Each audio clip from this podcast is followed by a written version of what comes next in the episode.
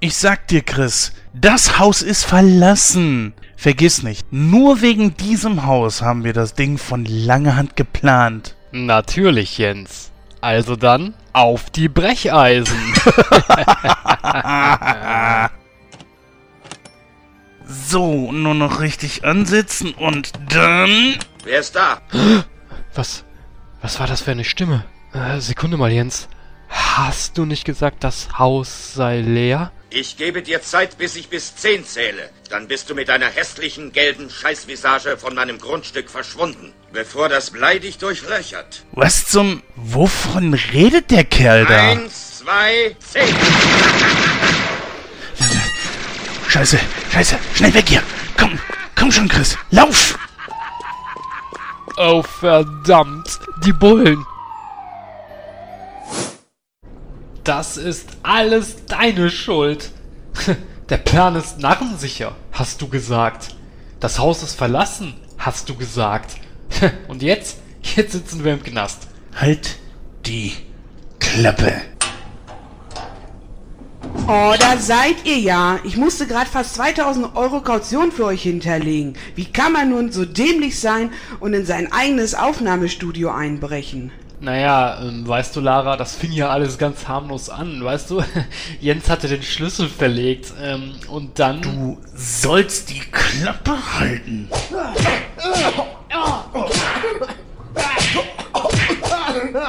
Oh.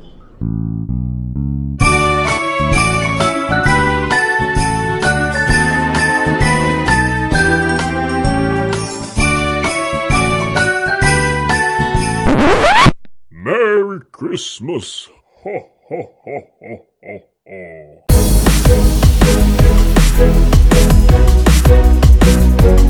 ho.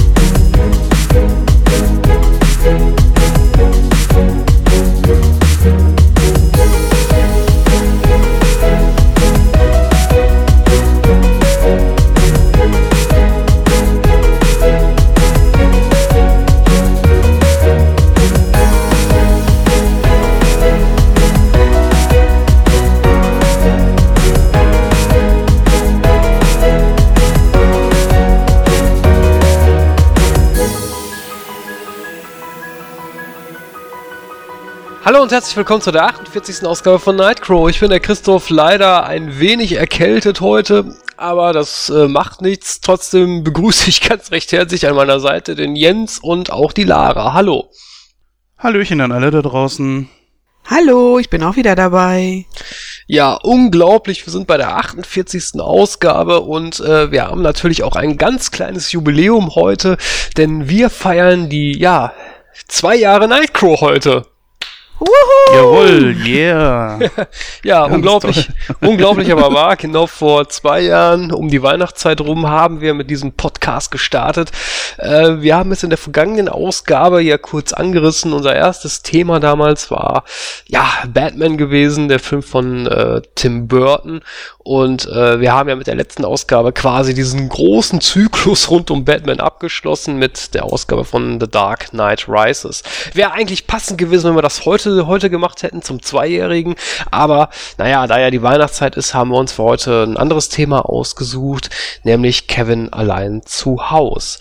Doch bevor wir damit anfangen, habe ich eine kleine Frage in die Runde. Ähm, ja, der eine oder andere wird es vielleicht wissen, letzte Woche oder beziehungsweise vorletzte Woche, je nachdem, wann du diesen Podcast hörst, äh, hatten wir die erste deutsche Comic-Con.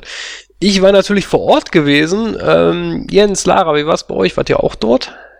Kurzum, wir wollten gerne hinkommen, aber äh, da ist uns leider die Comic-Con ein bisschen ja, ich weiß nicht, ist das äh, Missstand gewesen? Ich habe keine Ahnung. Auf jeden Fall hatte ich mich auf die Tageskasse eingelassen. Ich habe mir dann gesagt, ich kaufe nicht übers Internet. Ja, letzten Endes äh, hieß es dann, nee, ist ausverkauft, Tageskasse gibt's nicht mehr, online alle Tickets schon weg. Dann hieß es, die haben noch eine zweite Halle dazu genommen, aufgrund dessen, dass da so eine Riesenanfrage zu war.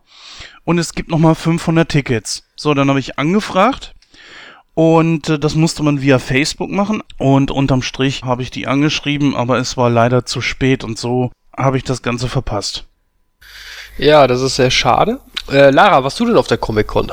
Nein, ich war auch nicht auf der Comic-Con. Ich habe zeitlich gar nicht geschafft und ja, eigentlich mal wieder zu spät dran. Man hätte einfach die Tickets viel, viel früher besorgen müssen. Ärgert mich im Nachhinein doch ein bisschen, weil es hätte mich schon sehr interessiert. Ja, dann müsst ihr auf meinen Bericht vertrauen. Ja. Also ich war äh, den Sonntag vor Ort und ähm, ja, also ich muss ganz ehrlich sagen, es war okay. Also für die erste Comic-Con war das schon in Ordnung. Allerdings äh, muss ich dazu sagen, es gibt natürlich noch massenhaft an Verbesserungsbedarf. Ähm, zum einen, es waren nur drei Hallen. Ich glaube, drei Hallen waren es oder vier. Ich weiß es jetzt nicht mehr hundertprozentig. Ich meine, aber es wären nur drei gewesen. War natürlich ein bisschen wenig. Auch das Angebot war wenig. Also es kam mir eher vor wie ein, wie ein, wie ein wie Verkaufshallen. Also überwiegend wurde halt nur Merchandise verkauft, äh, Comics, T-Shirts und was weiß ich nicht alles. War natürlich, war natürlich für mich als, als äh, Comic-Nerd schön. Ich habe auch, glaube ich, ungefähr 300 Euro ausgegeben. ähm, aber nichtsdestotrotz, ähm, ja, man kennt, also klar, man kann sich mit der San Diego Comic-Con vergleichen, aber ich hoffe doch, dass das im nächsten Jahr dann ein bisschen mehr an, an Aufgebot wird. Ich meine, es gab zwar auch Panels mit, mit Stars, ich glaube, die irgendwelche Schauspieler von ähm, Game of Thrones waren, glaube ich, dort. Äh, Ja, zwei Stück, glaube ich, ne? ja, richtig. Das hat mich aber jetzt nicht so interessiert. Ähm, ich fand die Preise auch ein bisschen happig. Also zumindest für die, für die Stargäste. Ich meine, 30 Euro für ein Autogramm, 50 Euro für ein Foto. Was? Naja. Okay. Also das fand ich schon ein bisschen happig. Ich meine, und den einzigen Stargast, der da war, den ich kannte, das war James Masters. die anderen kannte ich überhaupt nicht.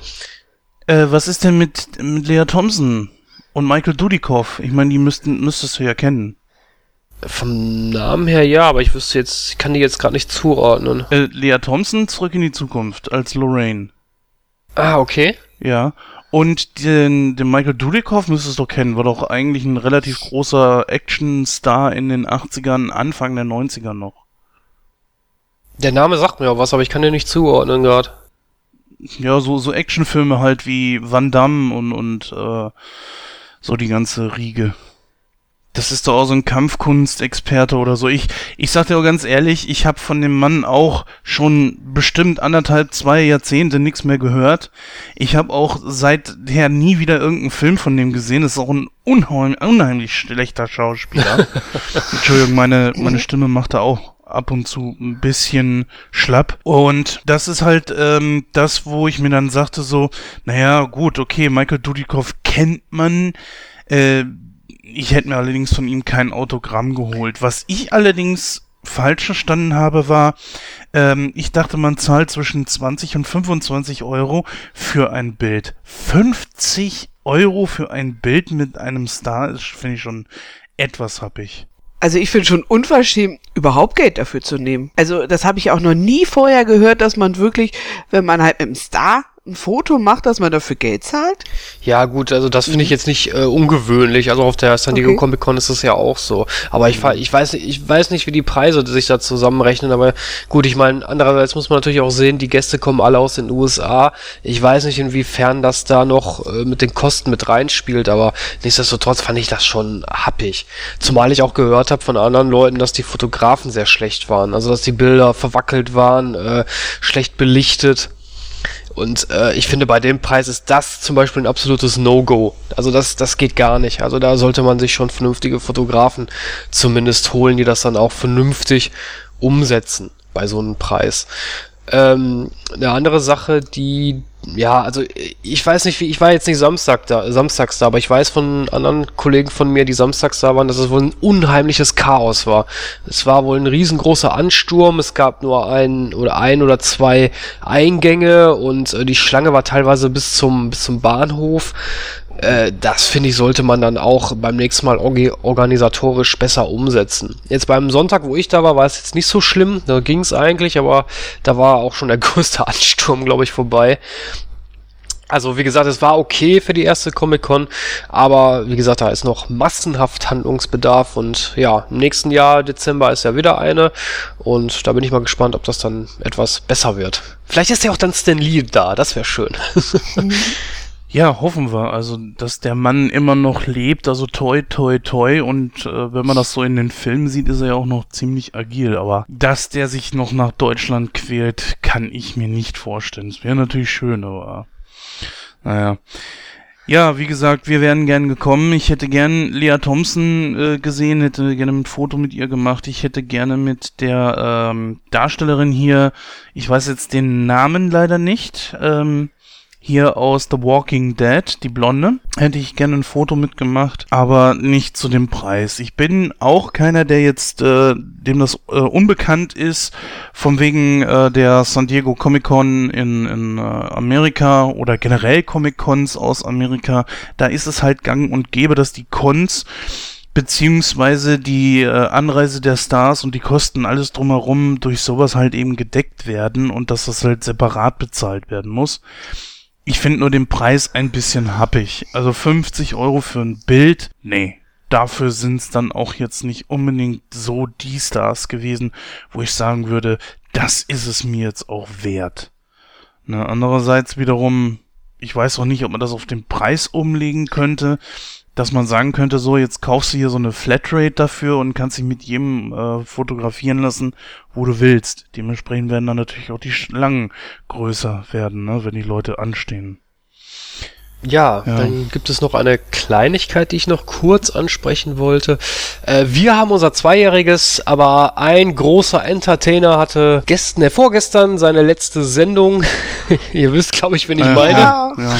Ich ja. habe mir die Sendung angeguckt, die letzte Sendung, weil ich habe mir gedacht, die, du hast die erste Sendung gesehen, du schaust dir auch die letzte an. Ja, äh, ziemlich enttäuschend. also ich fand den Abgang von Stefan Raab in TV Total bei seiner letzten Ausgabe sehr enttäuschend. Ich habe eigentlich gedacht, er macht vielleicht mal, holt noch mal alles aus sich raus und macht auch einen würdigen Abschluss, aber das fand ich, also er, er hatte nur Elton zu Gast. Äh, die beiden haben sich ein paar Ausschnitte angeguckt und dann kurz was gesungen am Ende. Das fand ich schon ziemlich arm irgendwie. Mhm. Also ich habe es auch gesehen und ähm, ich habe es genau so gesehen, wie du es gesehen hast, Christoph. Ich dachte so die ganze Zeit, ey, es ist seine letzte Show, es ist nur Elton da und es ist eigentlich nur eine kurze Erinnerung, was für tolle Sachen sie gemacht haben. Aber ich muss dazu sagen, die letzten, weiß ich nicht, zwei Minuten, drei Minuten von dieser ganzen Show haben mich wirklich echt ergriffen, ne? Also als Stefan Raab, den man ja sonst ne anders kennt, auf einmal anfängt rumzuheulen, ne? Da hatte ich auch einen Kloß im Hals weil ich bin halt auch eine derjenigen, die von Anfang an Stefan Raab immer geguckt haben. Also ich begleite ihn auch schon seit 16 Jahren mit. Und da war ich doch schon ergriffen, als er dann wirklich, weil ich fand das so ehrlich von ihm, so, so, so vom, Herzen aus so geweint hat, dass ich gedacht habe, ja, jetzt ist wirklich bei ihm auch so der Punkt, ja, er merkt, es geht alles so zu Ende. Den Rest der Show fand ich also auch wirklich sehr, sehr armselig, muss man wirklich sagen. Also ich habe nicht den Eindruck gehabt, dass er jetzt, also er hat geweint, das hat man schon gesehen, aber ja. ich habe eher so den Eindruck gehabt, dass er das versucht hat zu unterdrücken. Ja, das hat er auch. Das hat er auch, aber das ging nur bis zu seinem, ne, er ist Aiköji Jung, wo er das gesungen hat. Und da merktest du schon so, die Augen wurden immer feuchter. Und dann, ich meine, Elton, der hatte ja schon den ganzen Abend feuchte Augen, ne? Da habe ich mir schon gedacht, der heult gleich los. Und ähm, da hat man dann echt gemerkt, dass er, ja, es wurde immer mehr und dann merkt es ja auch. Er hat ja sein Gesicht immer bewahrt und dachte immer, oh, nee, jetzt nicht heulen. Und dann ging es ja irgendwann nicht mehr, ne? Und dann war es ja ganz vorbei. Also ich erinnere mich immer ganz gerne an die, also früher zumindest, ich glaube so in den letzten drei, drei Jahren war das auch nicht mehr so, aber so vor drei, vier Jahren die Silvester-Specials von TV Total, die fand ich immer großartig. Da war ja irgendwie Christoph Maria Herbst immer zu Gast, ja. äh, Bulli war zu Gast und ich glaube noch irgendwer, ich weiß es nicht mehr so genau, Sonja Kraus und ähm, sowas hätte ich mir für die letzte Sendung gewünscht, dass er vielleicht nochmal die Leute einlädt, dann ein bisschen Faxen macht. Man kann ja auch noch ein paar Rückblicke machen, ist ja in Ordnung. Aber so, so wie das bei den Silvester-Specialen früher war. Also das hätte ich würdig gefunden, aber nicht so. Das war so, so Larifari, so, okay, das ist meine letzte Sendung, ich muss jetzt irgendwas machen und dann sage ich Tschüss. Also, weiß ich nicht.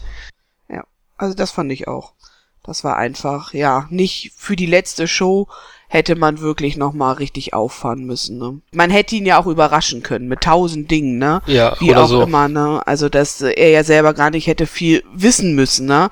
Aber da hätten einfach Highlights reingemusst. Ja, sehe ich auch so. Jens, hast du denn die letzte Ausgabe gesehen? Äh, ich wollte es, hatte es mir auch fest vorgenommen. Dann hatte ich allerdings äh, noch eine Karte ergattern können für Star Wars. Da werden wir ja später nochmal drauf eingehen. Übrigens äh, an dieser Stelle dann schon mal eine ganz, ganz große Spoilerwarnung. Ich werde alles aus diesem Film erzählen, weil um auf die Punkte einzugehen, muss ich dann spoilern. Von daher, wir hängen das Ganze dann vor den Abschied. Das heißt dann, äh, wenn ihr das dann nicht mehr hören wollt, könnt ihr vorher ausmachen, dann müsst ihr jetzt nicht großartig suchen. Nee, und äh, dann bin ich äh, tatsächlich in die Nachtvorstellung von Star Wars gegangen. Also ich war mit einer der ersten hier bei uns in der Gegend, die den Film sehen konnten und sich eine Meinung drüber bilden konnten. Aber dazu später mehr. Ich habe auf YouTube mir mal angeguckt, wie er geweint hat. Und ja, das waren sehr ergreifende Momente. Ich kann es auch nicht so ganz nachvollziehen, warum man da nicht so eine zwei bis drei Stunden Sendung draus macht, so nach dem Motto so ja, jetzt feiern wir ihn wirklich noch mal ab, so dass hier diese äh, ich liebe deutsche Land nochmal auftritt, dass Lena oder so heißt sie ja glaube ich ne, so ein paar Leute, die er en entdeckt hat, wie Max Mutzke und so weiter, aber nüscht gar nichts. Ich hätte mir auch zum Beispiel äh, ich glaube, am Dienstagabend war ja Bastian Pastewka da. Das hätte ich mir für äh, die letzte Sendung aufgehoben. Ne? Also wirklich sehr, sehr schade. Oder, sehr schade. oder was, was glaube ich richtig cool gekommen wäre, es gab ja früher diesen Rab der Woche, dass vielleicht einer aus dem Team dem Rab selber den Rab der Woche gegeben hätte. Ja. Das wäre auch witzig gewesen, aber naja, gut, okay. Scha ist schade drum, aber wir haben ja noch eine Ausgabe Schlag den Rab und ähm, da ja. freuen wir uns dann natürlich drauf. Da wird alles kommen, Christoph. Pass auf, da wird alles kommen. Ja, das, das was wir jetzt bemängelt haben, wird kommen. das glaube ich nicht, aber okay. Es sei denn, irgendjemand aus dem Team von Raab TV äh, zapft unsere Aufnahme hier an. Aber nein, das glaube ich nicht. nein, es, ist nicht, es wird natürlich so sein, äh, Entschuldige, das, äh, Entschuldige, äh, Christoph. Es wird natürlich so sein, dass zum Zeitpunkt, wo dieser Podcast rauskommt, äh, dann schon Schlag den Raab gelaufen ist. Das muss man ja auch sagen. Ne? Das also wir richtig. nehmen jetzt am Freitag auf und äh, da wird natürlich einen Tag später dann Schlag den Rab laufen. Wir werden das Ganze auch mit einer kleinen Fete hier feiern und das gehört immer zu so einer kleinen Tradition, ähm, dass man Schlag den Rab guckt und deswegen äh, treffen wir uns nochmal und gucken uns dann an, wie wahrscheinlich Stefan das letzte Mal gewinnen wird. Ja, aber dazu dann später mehr, wenn wir am Samstagabend vor dem Fernseher sitzen. So, genug äh, gesmalltalk, denke ich mal, äh, und unsere Susi kann dann mal das heutige Programm vorstellen. In Ausgabe 48 feiert Nightcrow nicht nur sein zweijähriges Bestehen, sondern natürlich auch das besinnlichste Fest des Jahres. Selbstverständlich haben wir uns auch dieses Jahr einen passenden Film zu Weihnachten ausgesucht. Natürlich gibt es eine Menge Filme, die einem da gleich in den Sinn kommen, die man rezensieren kann. Der Grinch, der Polarexpress oder auch die Santa Claus-Reihe mit Tim Allen in der Hauptrolle. Alles tolle Filme, doch letztlich siegte mit Kevin allein zu Hause einer der besten Weihnachtsfilme der letzten zweieinhalb Jahrzehnte. Aber damit nicht genug, haben wir uns gedacht. Machen wir doch noch einmal dieses Jahr ein Quiz, passend natürlich zu unserem Hauptthema. Nicht zu vergessen sprechen wir auch kurz über den neuesten Star Wars Teil. Dies alles und noch mehr in der besinnlichsten Ausgabe des ganzen Jahres.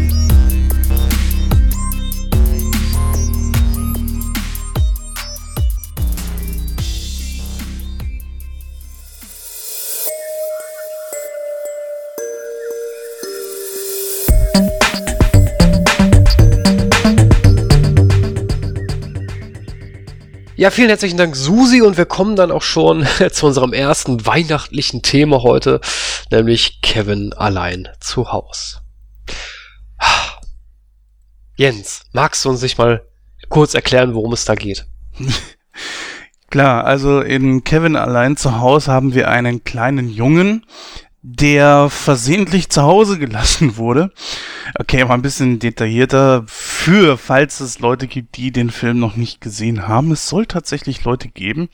Also es geht in dieser, äh, in diesem Film um die Familie McAllister, die will nach Frankreich in den Weihnachtsurlaub fliegen und ja, verschlafen dann an dem Tag der Abreise, weil nämlich äh, der Strom ausgefallen ist und auch die Telefonleitungen sind kaputt. Ja, und in all dem Trubel vergessen sie dann ausgerechnet den jüngsten Spross Kevin zu Hause in den USA. Also der bleibt zurück. Ja, und als der Achtjährige dann letztlich begreift, dass er das Haus für sich ganz alleine hat, bricht er in Jubelströme aus. Da er sich nun mit seiner Familie am Tag der Abreise, also vor der Abreise gestritten hat, kann es ja eigentlich für ihn nicht wirklich besser laufen. Dann, ja, das Haus gehört ihm und er kann machen, was er will. Aber was er schnell feststellen muss, ist, dass es da zwei Einbrecher gibt, die sich für das McAllister Haus interessieren und einer von denen hat vorher sogar das Haus schon ausgespäht. Er will auch nur in dieser Straße arbeiten, gerade wegen dem McAllister Haus, weil die alles haben, was damals modern war. Naja, auf jeden Fall ähm, muss dann Kevin feststellen, dass er nicht so ganz allein ist, wie er dann eigentlich dachte und dass er jetzt sein Haus verteidigen muss. Und das macht der Achtjährige dann auf eine ganz sehr lustige und auch sehr interessante Art und Weise. Genau, zu erwähnen sei noch, der Film ist von 1990, die Länge des Films ist ungefähr 103 Minuten und die Altersfreigabe ist ab 12. In der Hauptrolle haben wir natürlich Macaulay Culkin als Kevin McAllister. Ähm, zu erwähnen, äh, ich weiß nicht, die anderen finde ich jetzt nicht so erwähnenswert, aber zu erwähnen sind natürlich noch die beiden Einbrecher. Da hätten wir einmal Daniel Stern als Marv und natürlich, ähm, ach, wie ist der andere nochmal? Joe Pesci. Joe Pesci, genau, als ähm, Harry, Harry. genau. ja. Großartiger Film. Ich habe den Film damals im Kino gesehen, tatsächlich mit meinen Eltern zusammen. Kann, kann ich mich ganz dunkel noch dran erinnern, aber ich glaube, als Kind fand ich den auch schon super. ich habe mich zumindest köstlich amüsiert damals. Ähm, ja, wie war's denn bei euch? Habt ihr den Film damals auch im Kino gesehen? Kurz und bündig, nein. Ich auch nicht. Ja. Ich habe den auch nicht gesehen. Okay, schade. Ja, wir hatten bei uns in, in Duisburg so ein kleines Kino, das gibt's heute gar nicht mehr. Das war so ein kleines Seitenkino an der Seitenstraße, Königsallee, wenn, wenn ein Duisburger zuhört, der wird sich vielleicht noch erinnern. Ähm, das gibt's aber leider nicht mehr, das kleine Kino, und äh, da haben wir den Film damals geguckt. Also, das war, glaube ich, auch, zu, ja, der lief auch zur Weihnachtszeit, meine ich, an. Es war auch zu Weihnachten, meine ich, wo wir den gesehen haben. Aber auf jeden Fall, finde ich, ist, ist äh, nach wie vor der Weihnachtsfilm. Also, ich schaue ihn mir auch jedes Jahr zu Weihnachten an. Ja, das äh, kann ich nur bestätigen. Ein Film, der definitiv zu Weihnachten gehört. Er hat sich auch zu einem der bezeichnenden Weihnachtsfilme der letzten anderthalb, zwei Jahrzehnte entwickelt, finde ich. Und der gehört einfach dazu. Das ist so eine, ein Film, der so eine Wärme und Liebe auch von sich ausstrahlt. Ich kann es gar nicht beschreiben, wieso. Der, der Film hat eigentlich alles, was, was so ein Film für Weihnachten einfach irgendwo braucht. Eine tolle Geschichte, was fürs Herz. Er hat, äh, naja, Action im übertragenen Sinne. Er hat extrem viel Komik. Also eigentlich bleibt da kein Auge trocken. Ne? Und deswegen gehört dieser Film einfach zu Weihnachten dazu. Ja, es ist auch einfach eine Tradition. Es ist seit ne, 10, 15 Jahren, es ist einfach bei mir eine Tradition, diesen Film in der Weihnachtszeit zu sehen. Und das bringt mich auch einfach in Weihnachtsstimmung, wenn ich diesen Film sehe.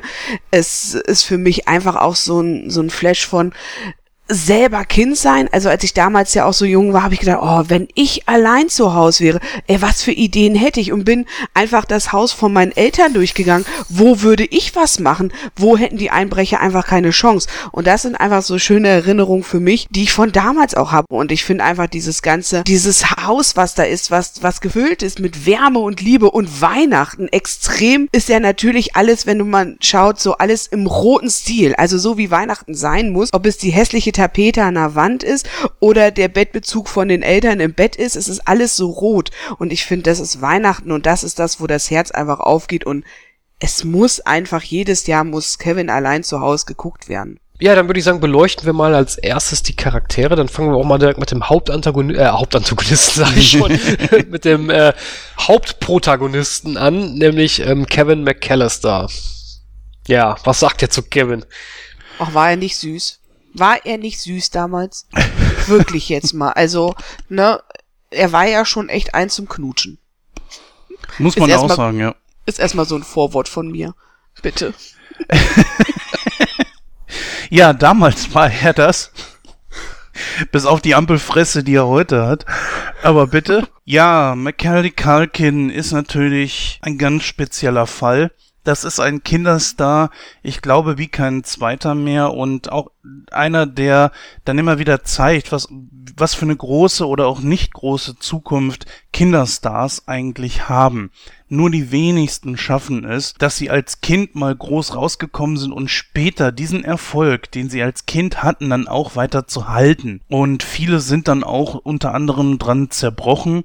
Ich kann mich erinnern, dass es zum Beispiel, glaube ich, Drew Barrymore passiert, die jahrelang versucht hat, wieder hochzukommen, weil sie halt als Kind zwar erfolgreich hatte, dann aber im voranschreitenden Alter einfach keinen Fuß mehr in Hollywood fassen konnte. Dann kamen Nacktszenen und so weiter.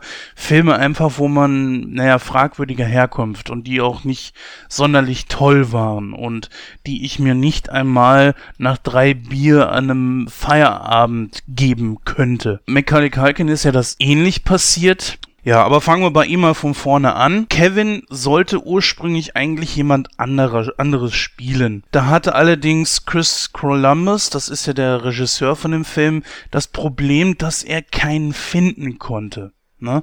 Weil das war einfach damals, Macaulay Culkin hatte ja bereits schon in äh, allein mit Onkel Buck und so weiter gespielt und äh, deswegen wollte er eigentlich einen anderen Star haben aber er hat dann letztendlich eingesehen, es gibt keinen besseren, der momentan zu dem damaligen Zeitpunkt auf dem Markt war. So. Und natürlich auch, dass äh, Macaulay Culkin schon entsprechend bekannter war, was natürlich für den Film auch mit Sicherheit gar nicht mal so äh, schlecht war. Er als Kevin war meiner Meinung nach, ähm, das, die Meinung teile ich, auch die beste Wahl für diese Rolle. Ja, absolut. Ich finde, der hat das schon gut rübergebracht. Allein schon von seiner Mimik her. Und äh, Lara hat es vorhin ja auch gesagt, also er hat halt so dieses kindliche sehr schön, ich meine klar, ist natürlich ein Kind, aber er hat das gut rübergebracht. Allein so durch seine, durch seine Mimik, durch seine großen Augen und so, das war schon gut. Hat er gut gemacht.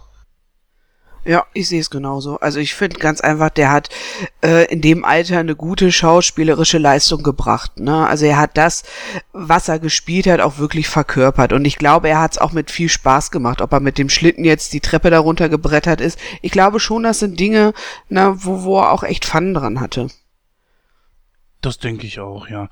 Äh, ist natürlich auch eine Sache für so ein kleines Kind, äh, der plötzlich diesen ganzen Ruhm da hat und ja, ich sag mal, ähm, er hat ja dann den ganz großen Absturz auch gehabt Macaulay Culkin ist zwar heutzutage immer noch irgendwo zu sehen, allerdings auch nicht äh, unbedingt in bester Verfassung, sag ich mal. Es gab ja Gerüchte über Drogenexzesse und was weiß ich noch alles. Also der Junge ist äh, schon extrem abgestürzt. Jetzt mittlerweile macht er ja, glaube ich, wenn ich das richtig gelesen habe, mm, irgendwie Musik mit seiner Band, äh, die soweit ich das äh, richtig gelesen habe, auch Comedy-Musik äh, macht. Bin da nicht so ganz auf dem Laufenden, aber so im, im Fernsehen oder so habe ich jetzt nichts mehr von ihm gesehen. Also ich, doch, ich glaube, der macht, also ich habe gehört, dass er äh, irgendeine Serie, in irgendeiner Serie so nebenbei mitspielt. Aber ich bin mir jetzt nicht ganz sicher. Also auch nur so, so eine absolute Nebenrolle, irgendwie sowas und auch nicht immer dabei. Aber ich kann euch jetzt auch nicht sagen, welcher Film, äh, welche Serie. Also ich habe von Macaulay Culkin überhaupt nichts mehr gehört. Ich wüsste, ich kenne auch nur diese beiden Filme, wo er mitgespielt hat. Ich, mir, mir, fällt nichts ein, wo ich ihn schon mal gesehen hätte oder so, außer dass ich ihn mal, ähm, und, äh, was weiß ich, wenn bei uns auf der Arbeit die Bildzeitung rumfliegt, habe ich ihn, glaube ich, mal irgendwo mal gesehen auf dem Bild, aber das war's aber auch. Also, was ich zum Beispiel noch kenne, ist Richie Rich von ihm. My Girl, das ist natürlich ein Film, der damals richtig eingeschlagen hat.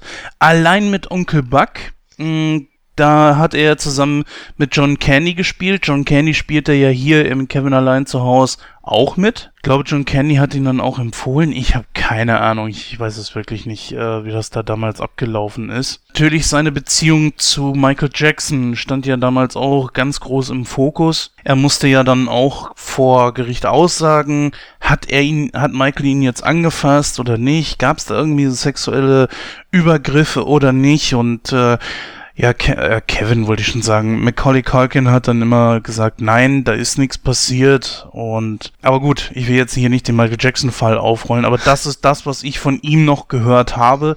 Das ging ja bis so Mitte der 90er, ähm, Ende der 90er, dass äh, McCulkin noch ab und zu dort ein bisschen aufgetaucht ist. Er ist ja, glaube ich, auch in dem Video gewesen von Michael Jackson in Black or White. Ja, stimmt, das recht. Ja, stimmt. Ja. Und das sind die Dinge, die ich mit ihm noch gesehen habe. Und dann wurde es wirklich sehr, sehr ruhig. Es gab noch irgendwas, mm, aber ganz ehrlich, keine Ahnung.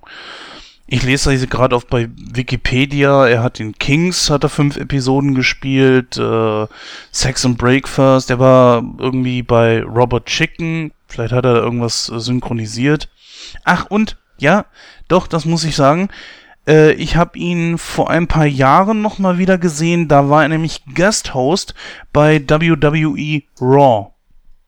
Also dieser Wrestling-Geschichte. Äh, ja. Ja, da hast du eigentlich schon alles zu Macaulay Culkin erzählt. Sehr gut. ja, das tut mir leid. Also, mehr gibt's da leider nicht. Ich wünschte, ich könnte mehr erzählen, aber. Ja, dann gehen wir jetzt mal zu einem Charakter, äh, den ich persönlich eigentlich am besten noch finde, noch, noch neben Kevin, nämlich das ist Joe Pe Pesci. Beziehungsweise Harry Lime ich finde den Charakter großartig. Ich finde schon die erste Szene, wo er auftaucht in, in dieser Polizistenkluft, wie er dann das Haus da ausspioniert von den McAllister und äh, mit seinem Goldzahn da immer ständig da rumhantieren ist. Ich finde den Charakter super. Ähm, ich finde, ich finde die beiden, also, also ich greife mal kurz auch Daniel Stern mit mit rein, äh, der ja Marv spielt. Ich finde, die beiden harmonieren auch sehr gut miteinander. Also ich finde, das ist so, so wirklich so, so das perfekte Team. Also da, da haben die sich, also da hat sich äh, Regisseur Chris Columbus wirklich zwei gute Schauspieler ausgesucht, die das perfekt rübergebracht haben. Also die beiden sind ja auch so ein bisschen wie dick und doof, ne? Muss man ja mal, ne? Also so, so ein bisschen weit hergeholt, aber schon so, ne? Also Harry, der immer den Überblick hat und Marv, der ähm, es gut versucht, es so umzusetzen, ne, wie Harry es gerne hätte. Ich glaube auch, äh, dass Marv irgendwie total untergehen würde ohne Harry. Und Harry ist so ein Typ, so weiß alles, kennt alles und hat trotzdem von nichts eine Ahnung.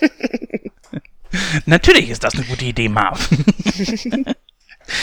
ja, da gebe ich euch recht. Die beiden passen natürlich mhm. super zusammen. Ich glaube auch nicht, dass äh, Joe Pesci, ich glaube, er wäre, er war wirklich die bessere Wahl. Ähm, es war ja, glaube ich, auch äh, die I Idee, dass ein anderer den spielen sollte. Ich glaube, wer war das? War das nicht äh, Robert äh, De Niro? Robert De Niro, richtig. Ja. Stimmt. Genau, Robert De Niro war ja, glaube ich, da auch im Gespräch für, der aber abgesagt hat. Und ich sag mal so, für so eine Rolle brauchst du keinen Robert De Niro, der zwar komödiantisches äh, Potenzial hat, das hat er gezeigt, aber nicht in dieser Richtung, finde ich. Da war schon Joe Pesci eher der Richtige, der Bessere. Was man natürlich zu Joe Pesci auch sagen muss, auch er hat ja mit Michael Jackson zu tun gehabt. Wenn ihr, kennt ihr Moonwalker? Ja. Da hat er nämlich den Antagonisten gespielt. Diesen Aha. Typen mit dem Zopf nach oben. Und dieser Echt? Brille. Ja. Okay. Das war Joe Pesci. Ähm, ja, man, ja. Muss, man muss ja auch dazu sagen, also Joe Pesci ist ja auch äh, kein Unbekannter. Ne? Er hat ja vor Kevin allein zu Hause in ähm, ja, so einem Mafia-Film, glaube ich, mitgespielt. Goodfellas oder so ähnlich. Ich kann es gerade nicht genau sagen. Irgendwie so ein Mafia-Film war das, wofür er auch einen Oscar bekommen hat. Genau, ja. Das war vor Kevin allein zu Hause. Und der hat ja auch noch in vielen weiteren Filmen mitgespielt. Ähm, sind jetzt alles keine, keine Blockbuster gewesen, glaube ich, aber ähm, doch, ja gut, Little, Lethal Weapon 4, meine ich, hätte er mitgespielt gehabt. Mhm. Ähm, und noch ein vier, Brand.la, meine ich auch. War ja auch Lethal, Lethal Weapon, ne? Ja. Ja, ja stimmt. Da hat er auch mitgespielt und ähm, ja, also wie gesagt, das ist ja schon, schon ein guter Schauspieler. Also man hat es ja auch in dem Film gesehen. Also wie gesagt, äh, ich habe mir den Film auch mal im O-Ton angehört. Ähm, also wie gesagt, grandios, grandios gemacht. Ja, und ihr habt das angesprochen, die beiden sind wirklich ein super harmonierendes Team.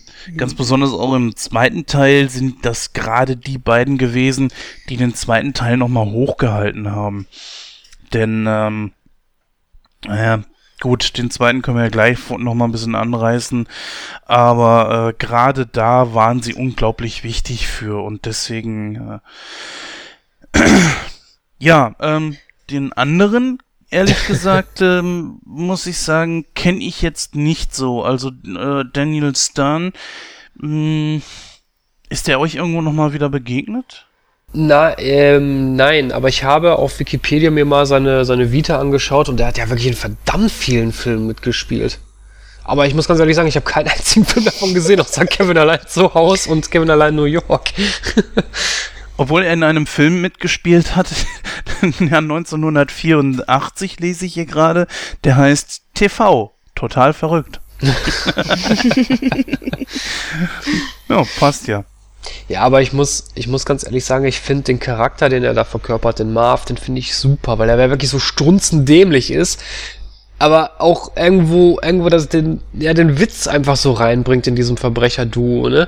Auch wenn er da schon alleine da die ganzen Abflüsse dazu macht und dann, ja, wir sind die feuchten Banditen, weil jede, jede Banditenbande braucht doch irgendwie ein Pseudonym. Das fand ich so geil. Das fand ich so geil. Auch Feuchte Banditen schreibt man mit V, E. genau. Aber man muss auch sagen, die, ähm, Harry und Marv haben schon irgendwo eine gewisse Verantwortung. Also ihnen ist es nicht egal, ob sie irgendwelche Kinder anfahren, ja. Ähm, Harry selber sagt so, lass doch den Quatsch, äh, wir brauchen diesen Stress nicht und so. Also es sind jetzt keine brutalen Gewaltverbrecher und das äh, ist auch gut so, dass man nicht versucht hat, da in der Hinricht, in der Sicht in der Hinsicht irgendwas zu versuchen. Naja, es geht. Ich meine, äh, Harry sagt ja zu Marv, du bist verrückt, ne? Du bist verrückt. Geil. Du ja. brauchst Hilfe, du brauchst Therapie. Ich kann machen, was ich will. Dann haben wir John Hurt als äh, Peter McAllister.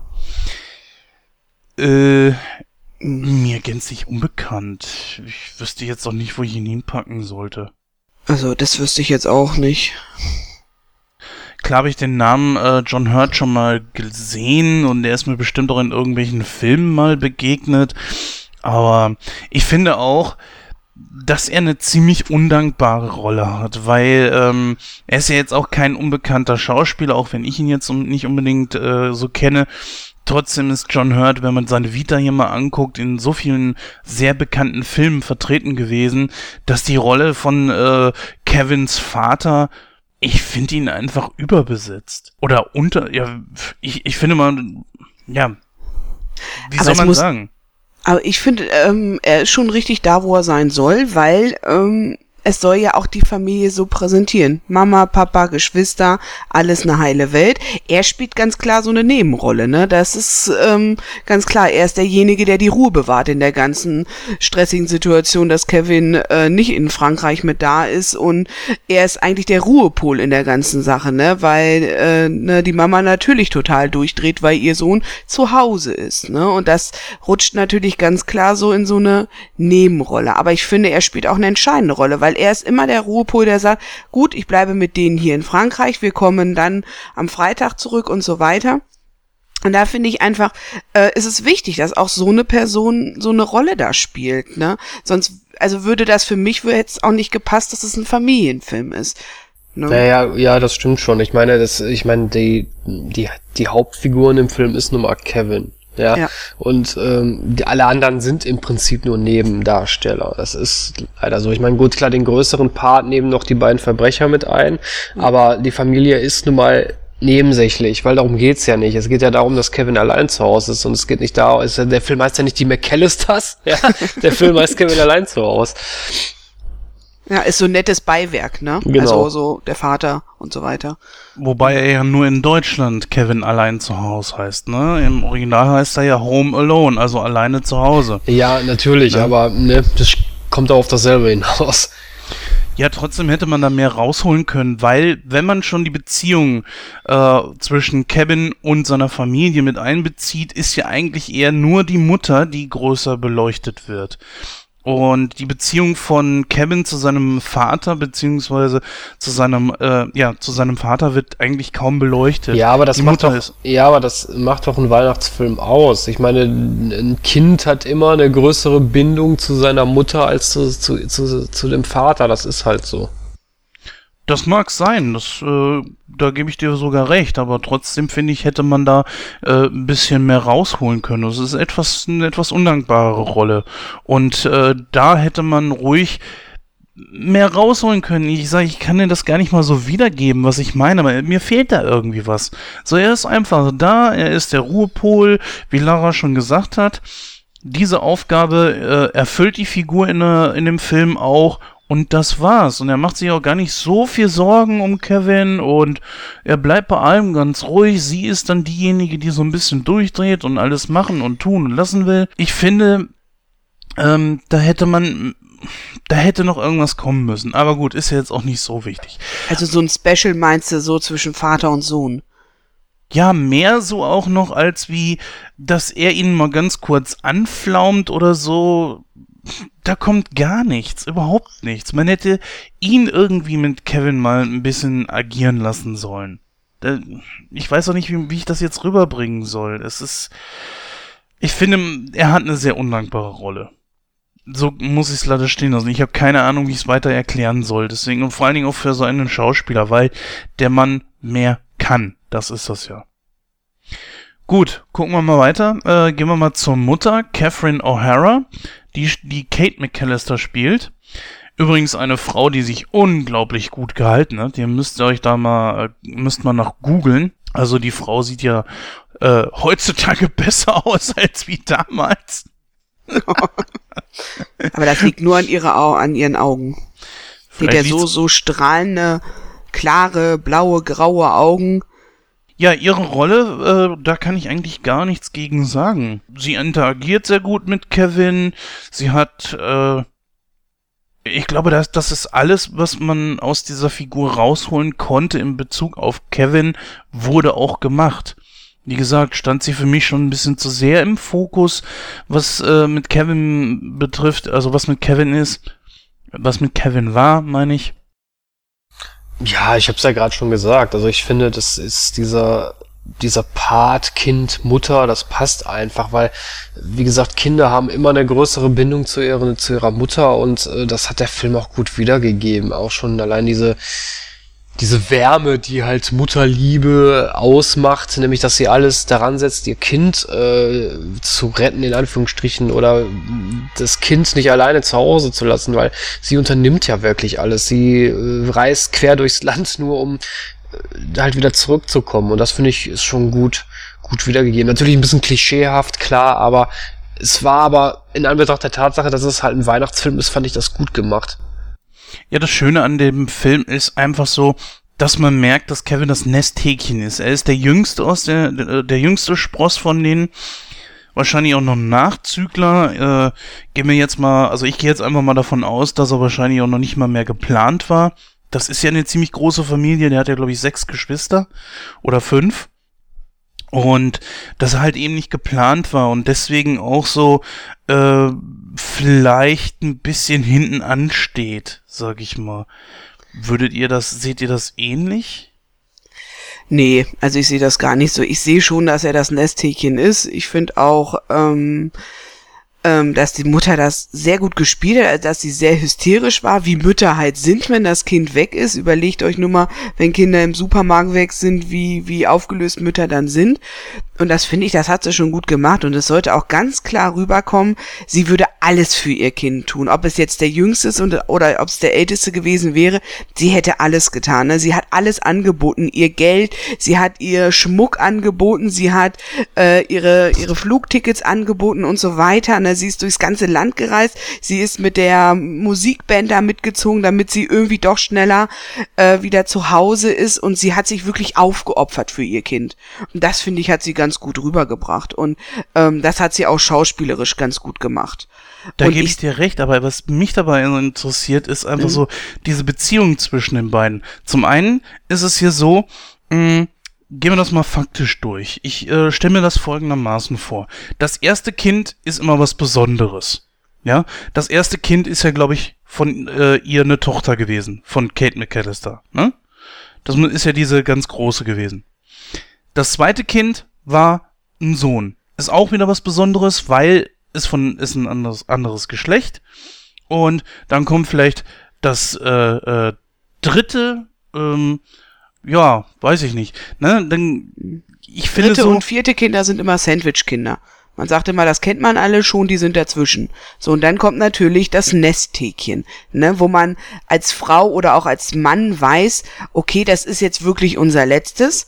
Und man reizt das natürlich auch, auch aus bis zum letzten, ne. Man, ähm, ja, der kriegt vielleicht ein bisschen mehr als die Sandwich-Kinder dazwischen gekriegt haben, ne, weil man will nochmal alles geben für das allerletzte, ne. Aber ich glaube, von der Liebe her zu, auch zu den anderen Kindern ist es genauso wie halt zu dem Kleinen. Ja, aber was, worauf ich hinaus wollte ist, und es ist schön, dass du das ergänzt hast, denn da wäre ich jetzt gerade selber nicht weitergekommen, ähm, ist einfach so, er ist der absolut jüngste. Ich vermute mal, dass er vielleicht auch nicht unbedingt gewollt war, weil schon zwischen dem, äh, dem jüngsten Kind und ihm, er ist ja das jüngste Kind, ähm, ich verrenne mich hier, glaube ich, gerade ein Ja. bisschen. ähm, um es kurz zu machen, ich finde einfach so, man merkt, dass Kevin äh, auch in dieser Situation rund um Weihnachten, ne, dass er einfach seinen Platz in der Familie versucht zu finden, es aber nicht tut. Und weil ähm, es einfach so viele verschiedene Differenzen gibt. Das zeigt auch so diese ganze Thematik am Anfang, ähm, dass keiner wirklich für ihn Zeit hat. Es will sich auch keiner mit ihm beschäftigen. Die Brüder zum Beispiel wollen eigentlich gar nichts mit ihm zu tun haben, ne? Und Kevin versucht da anzuschließen. Ja, aber das ich. macht doch Sinn. Das macht doch absolut ja, ja, Sinn. genau. Und deswegen, ähm, ich finde, so dieser Film erzählt auch, dass Kevin durch diese Erfahrung, dass er zu, allein zu Hause geblieben ist, dass er äh, für sich selber verantwortlich war und so weiter, dass er sehr selbstständig wurde und dass er dadurch seinen Platz in der Familie fand. Das ist das, was ich zwischen den Zeilen bei diesem Film sehe. Ja, absolut. Das macht ja auch absolut Sinn. Ich meine, das ist ja eine Familiensituation, die auch äh, real betrachtet so ist. Ich meine, der älteste Bruder will sich nicht mit dem mit dem jüngsten abgeben, weil das für ihn ein Kind ist. Ja, man kennt. Ich weiß nicht, ob du Geschwister hast, Jens, aber das ist das ist da, das ist, kenne ich auch. Das ist nun mal so. Ähm, äh, und ja, wie gesagt, das ist schon richtig gut wiedergegeben. Und das, was du zwischen den Zeilen liest, das äh, kann man auch so sehen. Natürlich, klar, das macht ja auch Sinn. Ähm, das Einzige, was ich nicht so ganz verstanden habe, woran machst du das fest, dass das, äh, dass die, dass Kevin sechs Geschwister hat? Weil du weißt ja schon, dass auch der Bruder von von ähm, Peter zu Besuch ist, ne?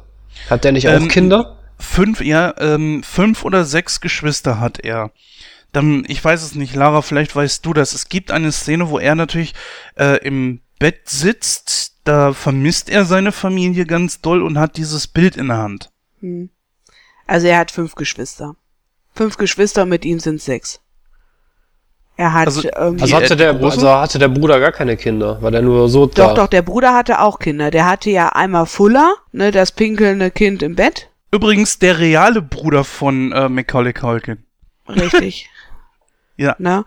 Also äh, zu, also nochmal ganz kurz zu Kevin. Kevin gehörten dazu sein großer Bruder Buzz, also die älteste Schwester. Ich weiß jetzt gerade nicht, wie Die sie gezählt heißt. hat. Hi Hillary oder so? Ach, was weiß Keine ich. Ahnung, auf jeden Keine Fall Ahnung. die, die gezählt hat, die mit den krausen Haaren. Genau die. Dann gehörte der ähm, eine Bruder dazu, der braune Haare hatte, der mit Bass immer irgendwie so, die zusammen am Fenster gestanden haben. Als in den alten, wie heißt er, Mars? Nee, wie heißt er denn? das war der, glaube ich, nicht, oder? Doch, das ist sein Bruder gewesen und dann die Blonde, ähm, die, ähm, ach, die zu ihm sagte wegen dem Kofferpacken. Ich glaube, sie sind drei Jungs und zwei Mädchen. Und genau. Also Buzz, Kevin, ah nee, fünf Kinder sind es insgesamt. Fünf Kinder, so, Entschuldigung. Fünf Kinder. Also Buzz und die ältere Schwester, das blonde Mädchen, der eine Junge und Kevin. Und der Altersunterschied ist schon sehr enorm. Und da denke ich einfach, dass Kevin sich auch in der Zeit gar nicht gehört gefühlt hat. Na, wie ihr gerade sagt, er war ja irgendwie, na, nicht präsent, ne? Alle haben so sein Ding gemacht und er wollte nun mal die Pizza mit Käse, die war dann schon leer, ne? Der große Bruder ärgerte ihn nun, nur weil es einfach dieser Altersunterschied auch enorm war. Und da denke ich einfach, das ist ja in, auch in diesen Situationen für Kevin ganz klar gewesen, dass ihn keiner gesehen hat. Ne? Da, dadurch, dass er so klein ist, hat ihn keiner gesehen und die Altersunterschiede doch schon, oh, ich weiß nicht, bestimmt schon vier Jahre der, ne, der Unterschied auch waren, ne, bei dem jüngsten Bruder, Schwester. Also man merkt ja auch zum Beispiel zwischen seinem ältesten Bruder Buzz und Kevin diesen Altersunterschied. Buzz interessiert sich ja überhaupt nicht mehr für irgendwelche Spielzeug oder sonst irgendwas. Äh, Kevin geht ihm nur auf den Sack und Kevin hat ganz andere Interessen als Buzz. Buzz zum Beispiel hat hier ein äh, Nacktmagazin in seiner Schublade. Er unterhält sich mit seinem, ich schätze mal, Cousin darüber, ob es Nacktstrände in Paris gibt und so weiter. Und Kevin nimmt ja zum Beispiel dieses, äh, diese Nackt, dieses Nacktmagazin aus der Truhe und sagt, i, pfui, bat. Also das sind alles so Dinge, wo man sieht, wie, was für ein großer Unterschied eigentlich zwischen denen ist. Der natürlich, natürlich ist, ne, natürlichen Ursprungs, aber man, es zeigt einfach auch so, da gibt's keine Gemeinsamkeiten und das ist es, was in den ganz wenigen paar Minuten, die Kevin mit seiner Familie am Anfang hat, sehr gut rübergebracht wird. Und das ist schon eine Kunst, so viel Informationen innerhalb von so wenigen Minuten transportieren zu können. Ja. Ja, da hast du vollkommen recht. Richtig. Jo. Gut, gehen wir mal weiter. Ich finde, ähm, das war jetzt eigentlich so das Interessanteste an dem Cast. Ja, einen sollten wir noch erwähnen, und zwar Oh ja. Robert äh, Blossom. Ich hätte jetzt eigentlich an jemand anders gedacht, aber äh, da hast du natürlich recht. Ähm, klar, äh, erklär du uns doch mal kurz, wie du ihn gesehen hast. Ja, also ich fand den Charakter zu Beginn eigentlich recht unheimlich, weil er wird ja so eingeführt, weil ich glaube, Bass ist derjenige, der irgendwie die Geschichte erzählt, dass er, er streut halt immer das Salz draußen in die, äh, auf der Straße und Bass erzählt ja irgendwie, ja, äh, das ist, äh, er hat irgendwie, ich glaube, die Leute entführt und sie, oder ne, seine Familie umgebracht und äh, hat die zerhaxe, zerhackselt oder was und das, das Salz, was er halt auf die Straße streut, äh, das, das wären, glaube ich, irgendwie die Überreste. Da war noch irgendwas mit Mumien, aber da krieg ich den Zusammenhang irgendwie nicht mehr hin. Wie war das nochmal? Das Salz verwandelt sie in Mumien? ja. Irgendwie so. ich ich meine, klar, natürlich, für als Kind sieht der Typ natürlich ziemlich gruselig aus, wenn er da nachts da mit seinen schwarzen Klamotten da rumrennt und draußen die Gehwege bestreut. Aber ich finde, im Nachhinein oder gegen Ende des Films bekommt der Charakter eine sehr tragische Hintergrundgeschichte und das fand ich richtig gut. Also, dass er seine, seine Tochter ja nicht mehr sehen durfte, weil er sich mit seiner Frau zerstritten hatte oder mit seiner Ex-Frau. Nee, nee, gar nicht wahr. Das war, war das die. Tochter? Die Nichte war Sohn. das, ne? Oder also so? genau, er durfte die Nichte nicht sehen, weil er sich mit seinem Sohn zerstritten hat. Genau, richtig. Also Mhm. das fand ich, das fand ich gut, also das fand ich so ein bisschen rührend. Also das fand ich gut gemacht. Nicht Nichte, Enkelkind, Christoph, Enkelkind. Oder So, Enkelkind. Ach, genau. verdammt. Ach Den Mensch, Film so oft gesehen und dann vergisst man das trotzdem. ja, nee, aber Ja. wie gesagt, also nichtsdestotrotz fand ich, fand ich das schon sehr äh, gut gemacht und auch sehr rührend, weil der Charakter dadurch auch so eine Wendung bekam. Das fand ich gut gemacht. Ja, so eine kleine Mini-Geschichte innerhalb der Geschichte, Mhm. die das Ganze aber auch dementsprechend auflockert, ja. Ne, das, dass man einfach merkt, so, okay, es passiert jetzt ein bisschen mehr als nur dieses, dass sich alles auf diesen Raub konzentriert. Und das ist, das macht unter anderem diesem Film so unglaublich liebenswert. Ne, dass auch Nebencharaktere eine ganz kleine Geschichte äh, bekommen. Und da bin ich dann auch zum Beispiel an einem, den letzten, den ich jetzt gerne noch hervorstechen. halt, ja, ich will auch noch was zu Marley sagen. oh ja, ne, dann mach, dann mach. Ja, nee, mach, bevor, mach. bevor du, genau, bevor wir den nächsten. Also was ich schon mal gut finde an Marley ist, dass das Marley viel gruseliger rüberkommt mit seinen schweren Gummistiefeln als Harry und Marv. also ganz ehrlich, also als ich den so das erste Mal gesehen habe, dachte ich, alter Schwede, ich mach mich jetzt hier gleich in eine Hose, ne? Der hat das so genial rübergebracht, dass man wirklich Angst bekommen hat. Und ähm, als äh, auch Kevin seine Zahnbürste ähm, kauft und er mit seiner seiner verletzten Hand so da auf diesen Tresen klatscht, ne? Ich dachte, ey, ich mach mich gleich in die Hose, ne? Weil der das so genial rübergebracht hat. Also wirklich, dass man Angst davor hat, gehabt hat und auch natürlich mit der Story, die Bass erzählt hat, ne? Hat man das natürlich auch sofort erstmal geglaubt, ne? Ganz böser, der da drüben ist, ne? Und da finde ich einfach, die Rolle ist genial gespielt worden. Und ich finde noch nicht mal, dass es eine kleine Rolle ist. Ich finde, das ist eine sehr große Rolle, denn sie strahlt auch Weihnachten wieder. Es ist wieder so, man muss einen Schritt auf die Leute zugehen, ne, um wirklich auch wieder Kontakt aufzubauen. Und das hat ja der, der Mali auch getan, ne. Er ist ja wieder auf seinen Sohn zugegangen und sie haben auch gemeinsam Weihnachten gefeiert. Ja. Fand ich eine gute Story. Vor allen Dingen, ich finde auch die, die Mimik, die er drauf hat, also dieses, was schon wirklich so also kalt irgendwie rüberkam, ne? Ja. wenn er den Kevin so angeguckt hat, das fand ich gut gemacht, ja. Auf jeden Fall. Und die aufgerissenen Augen, ne? So. Mm. Für mich sah der aus wie Abraham Lincoln. also, äh, ich habe immer gedacht, als ich den gesehen habe, ich habe immer an Heidige gedacht, ne? an den Almödi. Also wirklich, ne? Es hätte auch der Almödi sein können. Öhi, Allein auf seiner Alm da oben. Ja. Äh, gut.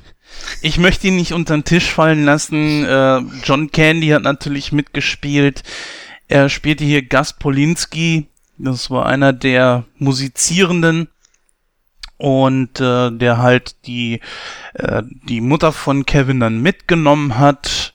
Auch ein Charakter, der sehr klein, also sehr wenig Screentime hatte. Man muss schon sagen, dass auch dieser ein bisschen beleuchtet wurde.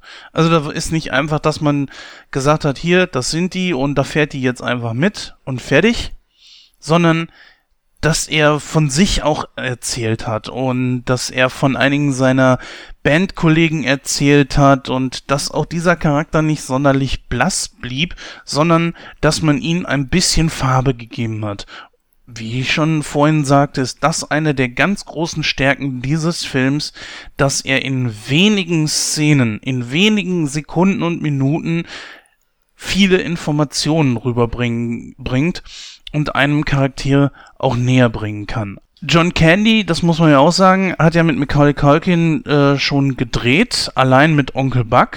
Da war Macaulay Culkin ähm, einer der beiden Geschwister, der drei Geschwister, die damals Buck in diesem Film äh, aufpassen musste. Auch ein wirklich sehr, sehr guter Film, der allerdings natürlich nicht an Kevin allein zu Hause rankommt. Und John Candy und Macaulay Culkin begegnen sich ja in keiner einzigen Szene zusammen. Fand ich auch ganz gut, weil, naja, das ist halt Kevin allein zu Hause und nicht allein mit Onkel Buck. John Candy, muss man ja auch sagen, leider schon verstorben. Ja, dann kommen wir jetzt mal zu den äh, positiven Aspekten des Films. Also die allergrößte Stärke ist einfach das Haus. Dieses Haus schon mal alleine von außen beleuchtet ist für mich schon mal äh, Weihnachten pur. Es ist eigentlich das Entscheidende und das Merkmal für mich persönlich, wo ich sage, sehe ich dieses Haus, weiß ich, Kevin allein zu Hause, kenne ich. Wunderbar. Gehe ich in das Haus rein, finde ich, ist das so, das habe ich ja vorhin schon mal erwähnt, so schön geschmückt, also ich würde nie mein Haus so schmücken und auch nie diese Tapeten an der Wand klatschen, ne? Aber ich finde, wenn man so einen Film guckt, ist es genau das, was ich will. Ich will dieses, dieses übertriebene, riesen, riesige Muster an der Wand haben. Ich möchte, dass es überall so ein bisschen verzaubert ist. Und ich finde, ähm, ich, ich weiß nicht, ob das wirklich ein Hintergrund ist, aber das ist mir extrem aufgefallen, dass die Farbe Rot unheimlich viel gespielt hat in die in diesen ganzen Film. Ne, ob es jetzt wirklich, wie ich vorhin schon sagte, die Bettdecke von den Eltern gewesen ist, ne?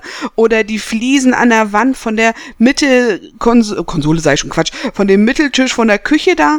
Ähm, es ist ganz viel Rot einfach drin oder ob es einfach was mit Weihnachten zu tun hat, das weiß ich nicht. Das fand ich schon mal wunderschön. Ich fand es auch toll, dass natürlich Schnee gelegen hat, muss ich dazu sagen. Ähm, das, das hat mir sehr, sehr gut gefallen. Was hat mir an dem Film noch gut gefallen? Die super Ideen.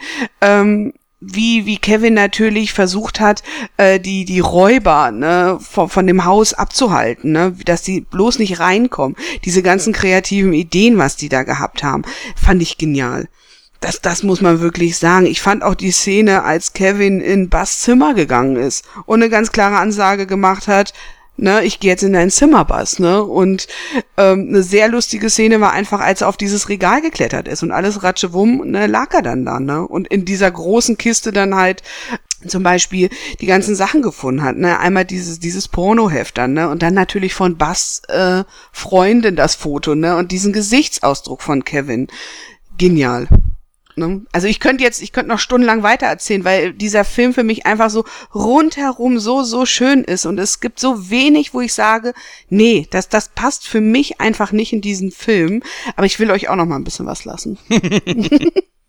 Ja, ich werfe mal was hinein, was ein sehr großes Puzzleteil von dem Film ist. Nämlich, ich habe den Film jetzt so oft gesehen und ich habe mir so oft die Frage gestellt, arbeitet der Film jetzt mit jedem Punkt seiner Handlung nur auf dieses große Finale hin, wo Marv und Harry versuchen, in das Haus reinzukommen und dann diese ganzen Stolperfallen und was weiß ich alles über sich ergehen lassen müssen. Und ich habe mir selber immer wieder die Antwort geben müssen, nein, das liegt eben an dem, was ich schon sagte, dass die Charaktere sehr schön beleuchtet werden, dass man auch über so Nebencharaktere, wo man es gar nicht hätte müssen, dass man da äh, irgendwelche Sachen erfährt.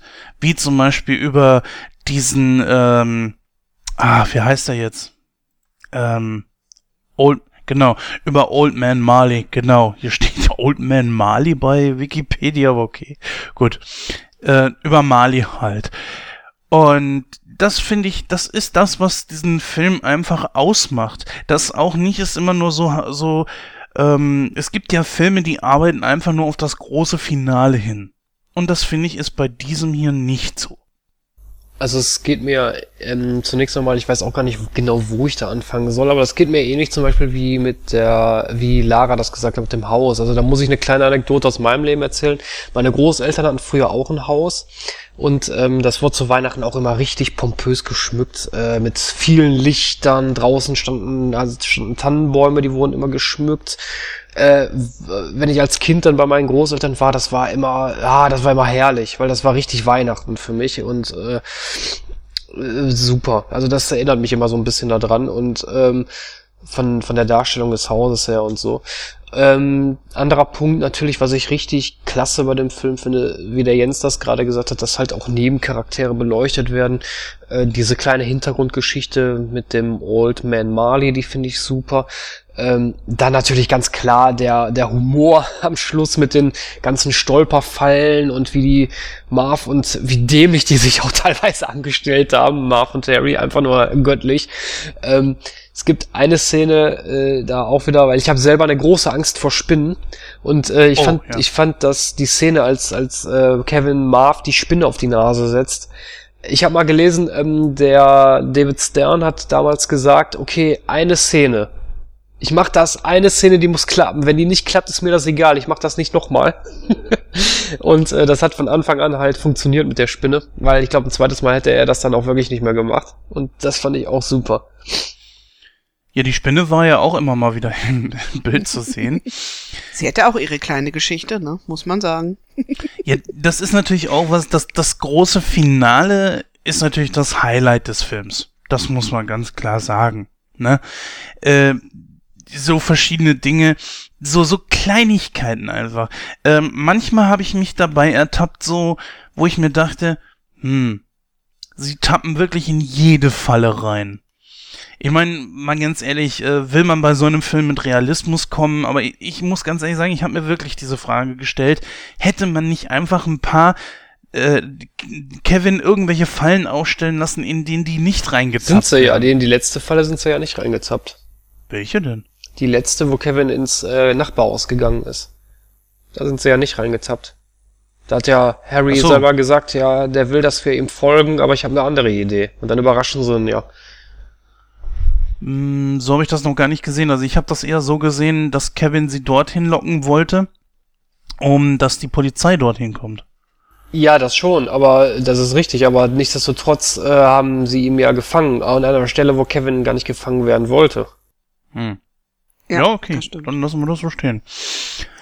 Hm, was mich besonders, ja, gab da eine Szene, wo ich immer besonders lachen musste und das lag einfach daran, wie die Geräuschkulisse dabei war. Und zwar, wo Marv durch das Fenster steigt und dann auf diese Weihnachtskugeln drauf tritt. Und die zerplatzen so laut und er schreit so, besonders in der deutschen Synchro schreit so, so, so richtig aus tiefstem Inneren heraus, dass so weh tut. Und ich habe mich, ich habe diese Szene bestimmt einmal an die 30 Mal zurückgespult und habe mich jedes Mal wieder beömmelt bis zum geht nicht mehr. Es ist so, ich weiß, das, das, das ist irgendwas, irgendwas hat das in mir immer ausgelöst, dass ich lachen musste bis zum geht nicht mehr und äh, auch heutzutage, das ist so ein bisschen abgeebbt, aber trotzdem immer eine der Szenen, die mir besonders am besten gefallen. Aber da finde ich ja auch, dass der Film funktioniert, ne? Ich meine, 20 Jahre später guckt man sich den Film an und man lacht trotzdem immer noch über, man weiß genau, was passiert, aber man lacht immer noch genauso über die gleichen Szenen oder man kriegt auch in dem Film, das geht mir so in einer Szene, oh, ich krieg immer Gänsehaut, ne, wenn dann ähm, Marv die Treppe hochgeht und dann dieser Nagel da auf der Treppenstufe, oh, ich denke mal, oh Junge, tritt doch nicht rein, ne, und also das ist so eine Szene, wo da, da kriege ich jedes Mal und ich gucke den Film seit über 20 Jahren, jedes Mal kriege ich diese Gänsehaut, weil ich denke, oh nein, ne? Aber es gibt halt Situationen, jedes Mal lache ich dann auch wieder, ne? Obwohl ich weiß, um was es da geht, ne? Und da finde ich einfach, da merkt man, ja, der Film funktioniert. Der funktioniert schon so viele Jahre und es ist immer genau das, was wir ja auch wollen, ne? Dass wir immer wieder über bestimmte Szenen lachen können. Und eine wichtige Sache habe ich noch, was man, was wir noch gar nicht gesagt haben, ist so, in dem ganzen Film muss ich mal sagen, die Musik. Ne, die, die, die Musik, die Melodien, die die da drin haben, gehabt haben, fand ich persönlich total schön. Ja, eine Szene, die man natürlich nicht vergessen sollte, ist ja eigentlich die mit dem Pizzajungen. wo Kevin, wo Kevin den Ausschnitt aus dem, aus dem Film da ähm, laufen lässt. Finde ich einfach nur großartig. Ehrlich gemacht. Ähm, das so ist aber eine Szene, ganz ehrlich, die habe ich nicht geglaubt. Die habe ich dem Film nicht abgekauft. Weil sowas hört man, ob das ein. Ja, natürlich, klar. Ich meine, realistisch ist es nicht, das ist klar. Aber ich fand, aber wenn es danach geht, ne, die Marv und Harry müssten zehnmal tot sein, bevor sie in dem Haus drin sind, ne? ja, aber das, das ist ja zum Beispiel was, da hat man sich ja in dem Punkt äh, Gedanken gemacht wo Marv nämlich dieses Haus von hinten her ausspionieren wollte. Und Kevin dann hat die, äh, das, das äh, Band ablaufen lassen und hatte das mal nicht alles direkt parat. Kein Mensch hat mit einem Videorekorder immer direkt sofort die, die entsprechende Stelle gefunden. Das, das geht gar nicht. Er hat dann aber in dem Moment das Band einfach laufen lassen und diese Schüsse hat er mit den Knallkörpern nochmal untermalt. Ja gut, das stimmt. Und deswegen fand ich, das konnte ich ihm abkaufen. Ne? Ähm, eine Schlange? Ich habe den Namen schon mal irgendwo gehört. Was für eine Schlange? ich habe mich immer gefragt, aus was für einem Film ist das überhaupt? Äh, gibt's den Film überhaupt wirklich? Ja, ja den gibt's. Das ist, ähm, ah, also das, äh, das ist eine Parodie auf einem Film. Das ja. habe ich mal irgendwo gelesen. Ich weiß jetzt gerade nicht, äh, aus welchem. Das ist die Film. Anspielung auf Angels with Dirty Face. Ja, genau. Von 1938. Richtig. Also so, ein, so ein äh, hm. Gangsterfilm, ja. Okay. Ich weiß gar nicht, wer das von mit dem Nagel vorhin angesprochen hatte. Das ist auch sowas, was ich dem Film nicht abkaufe. Wenn du wirklich schnell die Treppe hochgehst und dann da reintrittst, weil du es nicht siehst, okay. Aber Marv klebte ja richtig fest. Er hat ja auf die Stufen geguckt und tritt trotzdem in diesen Nagel rein. Nee, er hat nicht auf die Stufen geguckt. Er Doch, ist, auch. nein, nein, nein, er ist nach oben gegangen und hat ja den Ziel, das Ziel war ja die Tür gewesen, weil er ja so stinksauer darüber war, dass er bis dahin ja schon sehr beschädigt Richtig. war. Und, und er ist mit den, Marv mit den Füßen. Marv ist auch nicht ganz in den Nagel reingetreten. Nee, genau. Und er ist ja auch mit den Füßen, also richtig, er hat das ja hochgezogen und nächste Stufe dann so richtig draufgeknallt, ne? Aber mit dem Nagel ist er nicht komplett durch, das stimmt. Er ist ja dann nach hinten gefallen. Alles andere habe ich den Film, besonders im großen Finale, auch alles abgekauft. Ja, ich bin auch mal auf so Autos ausgerutscht, bin auch mal in irgendeine Scherbe oder sowas reingetreten. Deswegen kann ich das auch nachvollziehen, wie wir ihm das getan haben muss. So, so Sachen, dass man, was weiß ich, äh, auf Eis ausrutscht, äh, alles so Dinge, die, die man im Alltag bestimmt schon mal irgendwo gesehen hat, selbst Ja. erlebt hat. Oder der äh, Flammenwerfer, der dir den Kopf wegbrennt, ne, das kenne ich auch. Ja, ich kenne das auch. Bügeleisen im Gesicht ist kein Ding, ne? Also schon dreimal passiert. Ja, aber das ist so eine Geschichte, das kaufe ich dem Film trotzdem ab, weil damit konnte er nicht rechnen. Das konnte äh, Harry nicht sehen. Er hat ja die Tür aufgemacht und wurde sofort gebrutzelt. Und die Flamme war groß genug, um seinen Kopf auch wirklich zu treffen. Das heißt, die Flamme hatte eine gewisse Spielbreite. Ich glaube, wir sind jetzt wirklich sehr kleinlich. Aber ähm, sie hatte genug Spielbreite und war groß genug, um seinen Kopf auf jeden Fall zu treffen. Ob er ein bisschen kleiner gewesen wäre oder etwas größer, sie hätte seinen Kopf auf jeden Fall getroffen. Dass er natürlich so lange in dieser Flamme stehen bleibt. Das ist natürlich zu genial. Ah, ja. Also ich find's einfach klasse. Wenn ich, wenn ich mich daran zurückerinnere, muss ich sofort wieder. Na gut, jetzt, jetzt, jetzt, wo du das so sagst, ich das wird, um ganz kurz mal das anzureißen, das wird im zweiten Teil ein bisschen unrealistischer, das stimmt. Von den Fallen her. Hm, Ja, der zweite Teil. ja. Ähm, alles andere so konnte ich alles sehr gut nachvollziehen. Vieles von dem, was man im Alltag schon mal erlebt hat. Von daher, ähm, ja, gibt's noch irgendwas? Ja, sehr schön, sehr positiv, ähm, dass man eine entsprechende Wärme empfunden hat, wo Kevin in die Kirche gegangen ist. Diese Musik zum Beispiel, dieses Gesungene fand ich sehr schön. Das gibt es hier bei uns irgendwo in der Gegend gar nicht, finde ich. Oder selten. Also ich habe es äh, nirgendwo gesehen. Diese Kirche und so weiter, das gibt's ja alles wirklich real. Ich habe mir das mal bei YouTube angeguckt und die ähm, kommt im Film tatsächlich besser rüber als wie äh, in diesem YouTube-Video. Ja, es gibt natürlich auch ein paar kleine ähm, Running Gags in dem Film, zum Beispiel, dass diese Statue immer umgefahren wird. Das fand ich auch ziemlich, Ja. ziemlich klasse. Ich, aber das ist auch wieder was, das kaufe ich dem Film tatsächlich ab, weil dieses Mistding siehst du bestimmt nicht. Das ist wahrscheinlich genau. Wie hoch ist das? Gerade mal so hoch wie der Kühler oder so. ja, ne? genau, richtig. Und da fährt, da jeder davor. Das fand ich so geil. Ah, etwas komisch muss ich sagen in der deutschen Synchro. Mm, Da ist der leider vor kurzem äh, erst frisch verstorbene Norbert Gastel, kennen wir als deutsche Stimme von Homer Simpson. Der hat drei verschiedene Charaktere, denen er seine Stimme leiht. Einmal dem Fahrer, einem Fluggast und einem Polizisten. Ja, Das ist einem mir, ist, Polizisten. ist mir noch nie aufgefallen. Ja gut, der Mann hat so eine einprägsame Stimme und ich interessiere mich ja jetzt halt für Synchron sehr.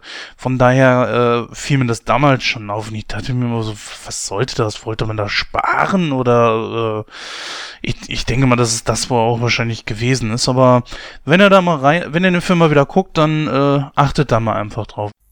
Ich weiß gar nicht, äh, ob ich habe das mal, ich habe das auch nur mal irgendwo mal gelesen und zwar der der Junge, der Nachbarsjunge, der ähm, fälschlicherweise für Kevin gehalten wird beim Zählen. Der sollte eigentlich die oder der hatte sich damals für die Rolle beworben für Kevin. Der sollte Kevin sein? Ja, ja, der hatte sich für die Rolle beworben. Keine Ahnung, auf jeden Fall war der äh, Jaus ja in dem Film so nervig. Fährt er mit diesem und geht dann dies und ey, ich wäre ja ausgerastet, ne? Ey, geht da einfach an, an die Taschen dran und holt erstmal alles raus, nimmt die Kamera raus, macht schon mal ein Bild vorsichtshalber, ne? Boah, ich hätte, ich wäre so, so ausgerastet, wenn ich das gesehen hätte. Und der war ja wirklich was richtig nervig, ne? Schön viel Spaß und bring mir was aus Frankreich. Verpiss dich doch jetzt, du. Ja, deswegen, deswegen haben sie die Rolle ja reingebracht, ne? Also die Rolle war so in dem Drehbuch nicht drin, sondern ähm, man hat halt gesagt, okay, der hat die Rolle von Kevin nicht gekriegt, aber du darfst aber in dem Film mitspielen, deswegen haben sie den als Nachbarsjungen kurzerhand mit reingeschrieben. Also eigentlich war es nur so gedacht, dass er halt nur sich da hinsetzt und, und dann beim Zählen, also er, er hatte nicht so viel Text eigentlich. Das haben sie im Nachhinein dann nochmal gemacht. Aber war gut. Also der Junge, der hat echt einiges sagen rausgeholt. Ich fand den wirklich witzig und ich fand ihn, ich konnte das, ich konnte das dem Fahrer echt nachvollziehen, dass der da frontal genervt war von diesem Jungen. Nun hau endlich ab. Und das schien mir auch nichts auszumachen, ne? Aber das ist ja auch, ist das nicht genau der Jaus, der in dem äh, Haus wohnt, wo Kevin dann letztlich von Marv und Harry gestellt wird? Ja, genau, richtig. Das ist das Haus? Das ist das Haus. Ähm, ja, kommen wir mal zu den negativen Sachen. Was ist euch denn da sauer aufgestoßen? Da muss ich äh. lange nachdenken. oh Gott. ähm, ja, weiß ich nicht. Also negativ. Ich kann nicht wirklich viel Negatives an dem Film finden, wenn ich ehrlich bin, weil der Film funktioniert. Ich meine, der Film ist gut gealtert auch. Also auch jetzt im Nachhinein ist wenig, wo ich sagen würde, ja, das nervt mich oder das stört mich. Also klar, natürlich vom Realismus her äh, betrachtet, wenn man sich die Fallen so anguckt, denkt man sich auch so teilweise, mh, hm, ja, aber das haben wir ja vorhin schon kurz mal angesprochen. Also von daher, das wäre vielleicht was, aber ansonsten, ich wüsste nichts. Das habe ich mir nämlich gedacht, dass zu diesem Film es schwer wird, irgendwelche negativen Sachen zu finden. Und ich sag ganz ehrlich, ich wüsste so sonst auch nichts. Ich habe ja ein, zwei Sachen angesprochen, aber die sind ja so verdammt gering minimal, dass man ja echt wirklich suchen muss. Und auch ich, der sonst zu sonst eigentlich allem was zu sagen hat, ich hab nix. Es tut mir leid, lieber Ora, ich hab nix. Also Vielleicht hat ja unsere Lara irgendwas? Ja ich habe einen ganz klaren ähm, Kritikpunkt und das ist ganz einfach. Der Film hätte einfach noch eine Stunde länger gehen können. Aber nein, jetzt ganz im Ernst, auch ich habe wirklich nichts, wo ich sage, oh, das und das hätte anders sein müssen. Ich fand, der Film ist einfach rundum gut und ähm, ja, ihr habt es gerade schon gesagt, ein bisschen ähm, den Realismus da rausnehmen. Ähm, na klar ist nicht alles immer ganz realistisch äh, umzusetzen, im normalen Leben ein Bügeleisen an den Kopf kriegen und ich ähm, gehe weiter, verbrenne mich am Kopf und gehe weiter. Ähm, ist natürlich im realen Leben nicht nicht machbar. Und ich finde aber in diesem Film ist es genau richtig so, wie es sein soll. Und ich finde, es gibt, also in mein, meiner Aussage kein, kein Kritikpunkt. Hm, lasst mich noch mal kurz überlegen. Nö.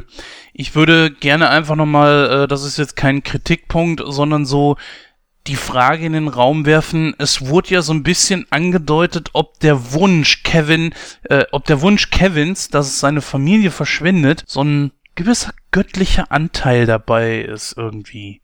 Es wurde ja so ein bisschen angedeutet. Ähm, ja, das habe ich, weiß ich nicht. Also das finde ich ein bisschen viel rein interpretiert. Also ich habe das ich habe das immer anders gesehen. Ich habe das nicht als göttlich gesehen, sondern mehr so als Weihnachtswunsch. Weil wenn du mal drauf achtest, wenn er sagt, ähm, ja, ich wünsche mir, dass meine Familie verschwindet, dann kommt ja dieser Schneesturm, wodurch ja der Strom ausfällt. Und dann siehst du so an der Tür so ein Gesicht vom, vom Weihnachtsmann. Und dann kommt auch so, so eine, so eine schwungvolle Musik mit dazu. So habe ich das eher gesehen. Diese Figur, die war aber auch irgendwie gruselig, finde ich.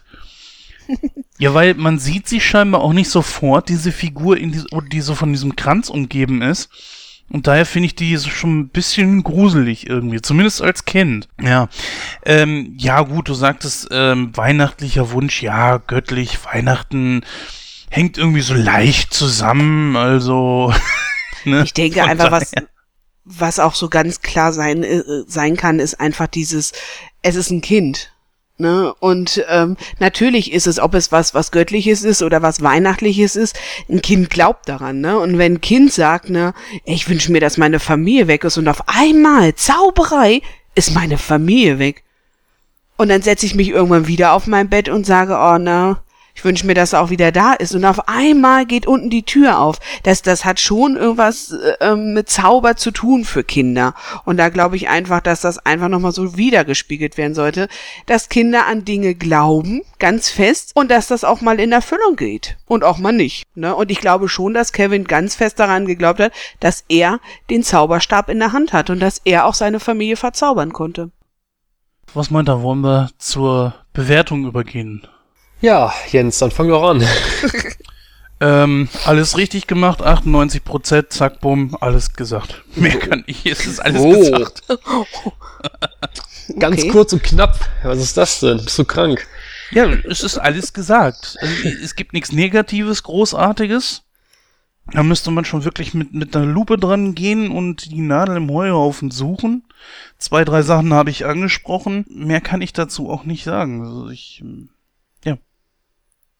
Bin fertig. Gut. Soll ich mal weitermachen? Ja.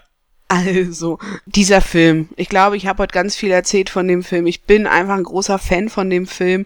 Ich ähm, gucke ihn mir jedes Jahr an. Ich freue mich immer schon drauf, wenn die Vorweihnachtszeit kommt und ich darf diesen Film endlich wieder gucken, weil im Sommer macht der Film kein, kein Spaß. Also es fehlt dieses Flair dabei. Jedenfalls gucke ich ihn jedes Jahr und ich kann einfach sagen, dieser Film hat für mich 100 Prozent. Kann ich nichts dran drehen und wenden, es sind 100 Prozent. Ja, also ist auch meine jährliche Tradition zu Weihnachten. Ich habe ja gesagt, ich schaue mir den Film auch jedes Jahr an. Ich, ich finde keine Kritikpunkte. Der Film funktioniert. Äh, er hat Humor, er hat Gefühl, er hat Spannung. Ist einfach alles da und äh, ich würde auch sagen, ja, der Film hat 100% verdient. Dementsprechend, äh, wir hatten vorhin den zweiten Teil angesprochen. Ich persönlich würde sagen, dass äh, können wir uns eigentlich auch sparen für nächstes Jahr oder einen, andere, einen anderen Zeitpunkt. Über den zweiten Teil kann man schon ein bisschen mehr negative Sachen sagen. Ich glaube, seine bloße Existenz ist schon ein Fehler, wenn auch er versucht, da an, an diesen hier anzuknüpfen, an den Erfolg, was ja klar ist, aber naja, es gab ja auch noch wieder allein zu Hause. Kevin allein gegen alle und ja, ne, egal. Richtig, die gab's alle, aber die waren ja dann nicht mehr mit Macaulay Culkin. Nein, nein, nein, das ist richtig. Aber wenn's, also es geht noch schlechter, wollte ich damit eigentlich nur sagen. ja, meine Damen und Herren, das war dann unsere Rezension zu Kevin allein zu Hause. Ähm, wenn ihr zu dem Film irgendetwas anmerken möchtet oder uns Feedback zukommen lassen wollt zu unserer Rezension, dann könnt ihr das natürlich gerne tun. Dazu stehen euch natürlich natürlich unsere Social Medias wie Facebook und Twitter zur Verfügung oder schreibt uns eine E-Mail an info at nightcrow.de. Oder ihr könnt natürlich auch einen Kommentar auf unserer Webpräsenz hinterlassen. So, ähm, ja, Kevin allein zu Hause. Mit dem das Thema wollen wir noch nicht ganz abschließen, denn äh, ja, die Lara hat sich diesmal ein Quiz überlegt, nämlich äh, in Nightlight wird sie dann dem Jens und mir einige Fragen zu dem Film stellen. Bis gleich. Ja, da sind wir auch schon wieder zurück und wir beginnen nun äh, mit unserer dritten Ausgabe von Nightlight und da ja, gebe ich das Wort jetzt ab an die Lara. Ja, das Nightlight Quiz geht in die nächste Runde und heute darf ich, darf ich mal die Fragen stellen, darf ich es mal moderieren und natürlich ihr da draußen dürft mitmachen. Ich würde heute in meine Runde Christoph und Jens einladen, mit mir ein Kevin allein Quiz zu machen. Habt ihr Bock darauf? Ja, wenn es sein muss. oh ja. Oh ja. Ach, ja. Ja, sicher, immer ran damit. Immer ran damit. Okay, die Spielregeln sind natürlich allen bekannt. Äh, es geht immer abwechselnd ran. Der, der gefragt ist, hat die Chance, zwei Punkte zu bekommen. Kann er die Frage nicht beantworten, darf natürlich der Gegner die Frage beantworten, wenn er eine Idee hat und hat die Chance, noch einen Punkt zu bekommen. Christoph, du darfst anfangen. Okay, dann schieß los. okay, meine erste Frage zu Kevin allein zu Haus ist, wie alt ist Kevin in dem Film? oh Gott. Boah. Mach Wikipedia zu ja, ja. Ähm, ich weiß es. Ich muss raten, ich weiß es nicht. Neun? Das ist leider falsch. Jens, möchtest du die Frage Möchte beantworten? Ich. Acht. Acht! Acht Jahre, das ist richtig. Jens, du bekommst einen Punkt. Und die nächste Frage, Jens, geht an dich. Mit welcher ersten Aktion verteidigt Kevin das Haus vor den Banditen? Mm, das war als Marv versucht hat, hinten die, äh, das, das Haus auszuspähen und wenn mich nicht alles täuscht, er schießt ja einen von denen vor die Birne. Nee, stimmt ja gar nicht. Indem er das Video abspielt und Marv dann abhaut. Stichwort Schlange. Nein. Das okay. ist leider falsch. Ich möchte diese Frage beantworten, weil ich glaube, ich weiß es. Ja. Ich glaube, das ist die, also du redest von dem ganzen Film über, ne? Die erste Ich Aktion. rede genau, ich rede von den ganzen Film und wo Kevin richtig aktiv wird. Ja, ich glaube, das ist das, wo er diese Party simuliert mit diesen Puppen. Nein. Auch das meine ich nicht. Die erste Aktion, die Kevin gerissen hat, war das mit dem Gewehr. Und er schießt Harry, Harry ähm, zwischen die Beine und Marv ins Gesicht. Ach so, du meinst, also, dann, ja, da hättest du die Frage ein bisschen genauer formulieren sollen. Aber ist klar, ihr beide seid ganz schön pfiffig, ne? Aber ich glaube schon, dass ihr das beantworten könntet. ja, also ich will euch ganz kurz sagen, es ist ein Familienfilm. Da muss ich die Fragen schon ein bisschen anders stellen, ne? Und hier nicht so ein paar Kinderfragen. okay, Christoph, du bist dran. Für dich ist die nächste Frage. Was für ein Weihnachtsfilm läuft abends im Fernsehen? Oh. Oh, ist das Leben nicht schön? Was? Oder Äh, ist- Christoph, ist das deine Antwort? ja, ja, das ist doch dieser Film. Ist das Leben nicht schön? Ich stell dir noch mal die Frage, ne? Was für ein Weihnachtsfilm läuft abends im Fernsehen? Hä? In dem Film jetzt. Ja, in dem Film läuft ein Film im Fernsehen, den Kevin sich anguckt. Und sein großes Eis dazu isst. Ach so, ähm, äh, warte. Ich glaube, du meinst jetzt nicht das in Paris, ne? Nee, nee, Nein, nee, nicht nee, in. Paris, Okay, okay, immer nee, nee, nee, Kevin. okay. Dann, äh, das ist der Grinch. Mann, fuck, das hätte ich Bam, auch bam, bam, beantworten können. bam. Richtig! Okay, seid ihr bereit für die nächste Frage? Ja. Jens, du bist dran. Um wie viel Uhr ist der Stromausfall? Die genaue Zeit, ne? Stunde und Minute. Ja, genau. Nee, ich kann es nicht genau beantworten. Ich glaube, es ist 4 Uhr auf jeden Fall und da muss ich jetzt bei der Minute raten. Ich glaube 13. Ich bin mir nicht sicher. 4.13 Uhr ist deine Antwort. Das ist falsch. Christoph, möchtest du diese Frage beantworten? Ja, es ist 4 Uhr, aber ist auf jeden Fall eine 4. Ich sag 4 Uhr 3. Christoph, auch das ist leider falsch. Also 4 Uhr ist schon mal richtig gewesen, aber es war 4 Uhr 37.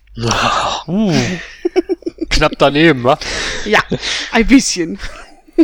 Na, wenigstens 4 war ja schon mal richtig. Ja, ja, mit 4 war da schon richtig und die 3 hattet ihr ja auch beide drin, ne? Aber ja, leider doch verkehrt.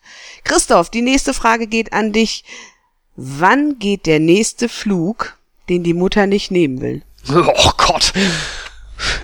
Äh, boah. Ah, Die Uhrzeit willst du wissen, ne? Nein, ich will wissen, wann der nächste Flug geht, an welchem Wochentag. Ach so, ähm. Oh, welchen Wochentag? Ich mein Sonntag. Nein, das ist leider falsch. Jens, willst du die Frage beantworten? Ich kann es versuchen, aber es ist nicht leicht. So, rekapitulieren wir mal. Sie steht am Flughafen, sie diskutiert, aber welchem Flughafen? Der Flug nach Hause. Naja, es sind ja alles Flüge nach Hause. Es wird auch öfters im Film erwähnt. Sie kann auf jeden Fall einen Tag später fliegen. Das wird ihr dauernd angeboten. Mit Übernachtung könnten, also sie könnte eine Übernachtung haben und den nächsten Tag fliegen. Aber was für ein Wochentag das wäre? Ähm, Mittwoch. Auch das ist falsch. Es ist der Freitag. Und der Vater kommt ja nach Hause und sagt, ja, du wolltest den Flug am Freitag ja auch nicht nehmen. Ganz zum Schluss. Ah, Ja, Ja, stimmt. Äh, Ach, muss man Jungs. erstmal drauf kommen, ey. Gut, die nächste Frage geht an Jens. Was klaut Marvin bei jedem Einbruch, den wir sehen? Äh, Spielzeug. Ich brauche es konkreter. Ach, mh, Schneekugeln. Sehr gut. Das hätte ich Diese auch Antwort. gewusst. Hättest du auch gewusst? Diese Antwort ist richtig. Christoph, wenn du das gewusst hast mit den Schneekugeln, hätte ich eine nächste Frage für dich. ja, bitte. Es geht um Schneekugeln. Wie viel Schneekugeln hat Marv schon geklaut? Sie stehen im Auto, beziehungsweise kleben im Auto. Ja, ja, warte. Ich habe das Bild vor Augen. Gut. Äh, ja.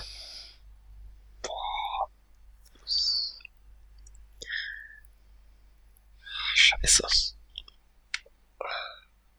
Ich schwanke zwischen zwei Zahlen. Vier. Ist das deine Antwort? Nee, drei. Drei. Drei. Hast du dich jetzt entschieden? Ja, drei. Drei ist leider verkehrt. Ah, Mann! Jens, möchtest du diese Frage beantworten? Ja, vier. Nein, das ist verkehrt. Auch falsch. Hm, auch falsch. Es waren fünf. Ah, Mann! ey. Oh, mein Gott. Okay, die nächste Frage.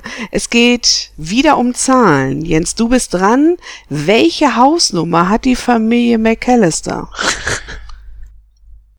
Boah. Mh, das ist weit in den Tausenderbereich rein. Weit in den Tausender. Er gibt ja die Hausnummer von den Murphys an, ey. Was sagt der denn da? Müsste ich ja nur eine Nummer weniger. In Amerika ist das doch so, dass die auch äh, Hausnummern vertauscht haben, ne? Rechts sind die, äh, auf einer Seite sind die geraden und auf der anderen die ungeraden. Keine Ahnung, ich war noch nie in Amerika.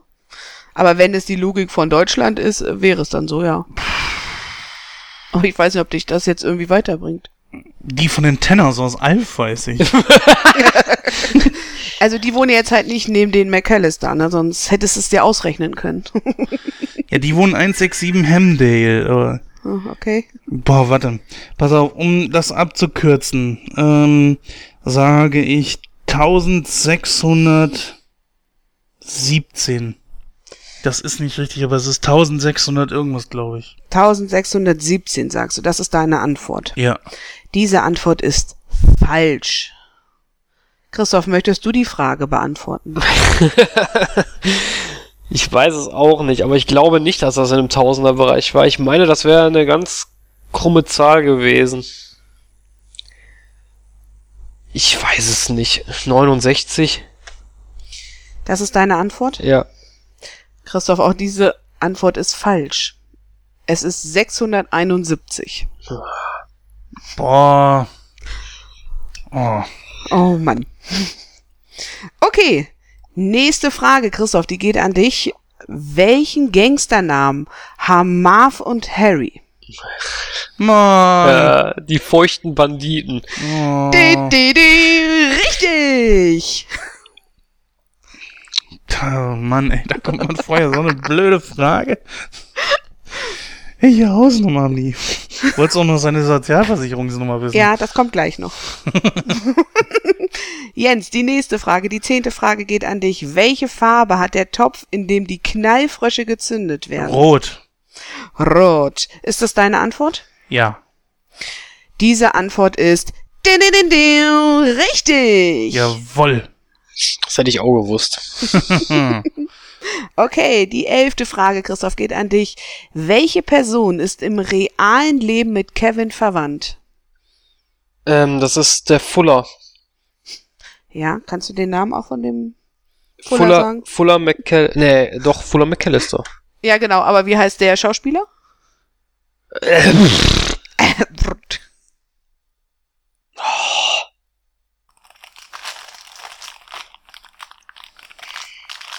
Nee, das weiß ich nicht. Also ich sag mal so, ich würde Ihnen einen Punkt geben. Es, es wäre unfair. Ich habe äh, direkt äh, Wikipedia offen. Ich, ich könnte es sofort Wieso sagen. hast denn du Wikipedia auf und lässt Weil ich Christoph... hier in der ja, Sendung und du hast du Christoph gesagt, mal Wikipedia bitte zu. Ja, was soll das? Ja, also Christoph, da muss ich ganz ehrlich und fairerweise sagen, ähm, du hast ähm, die Antwort richtig beantwortet. Es ist Fuller, McAllister, richtig. Ne? Jens, weißt du, wie der Schauspieler heißt? Kiran. Genau. Aber ich gebe Christoph jetzt, Ja. weil du Wikipedia aufgelassen hast, zwei Punkte. Ja, das ist doch richtig. Ja, brauchst du jetzt auch nicht beleidigt sein, ne? Ich bin ich doch gar nicht. Ja, aber man hört schon, dass du gleich ein bisschen weinst, ne? Äh, mm, Okay, die nächste Frage geht an Jens.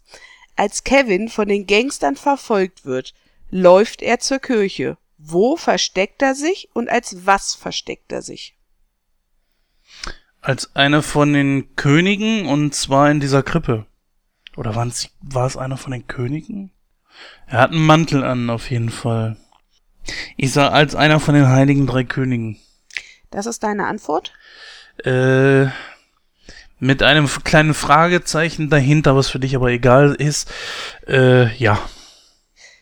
Nein, das ist verkehrt. Christoph, möchtest du die Frage beantworten? Ja, möchte ich. Ja.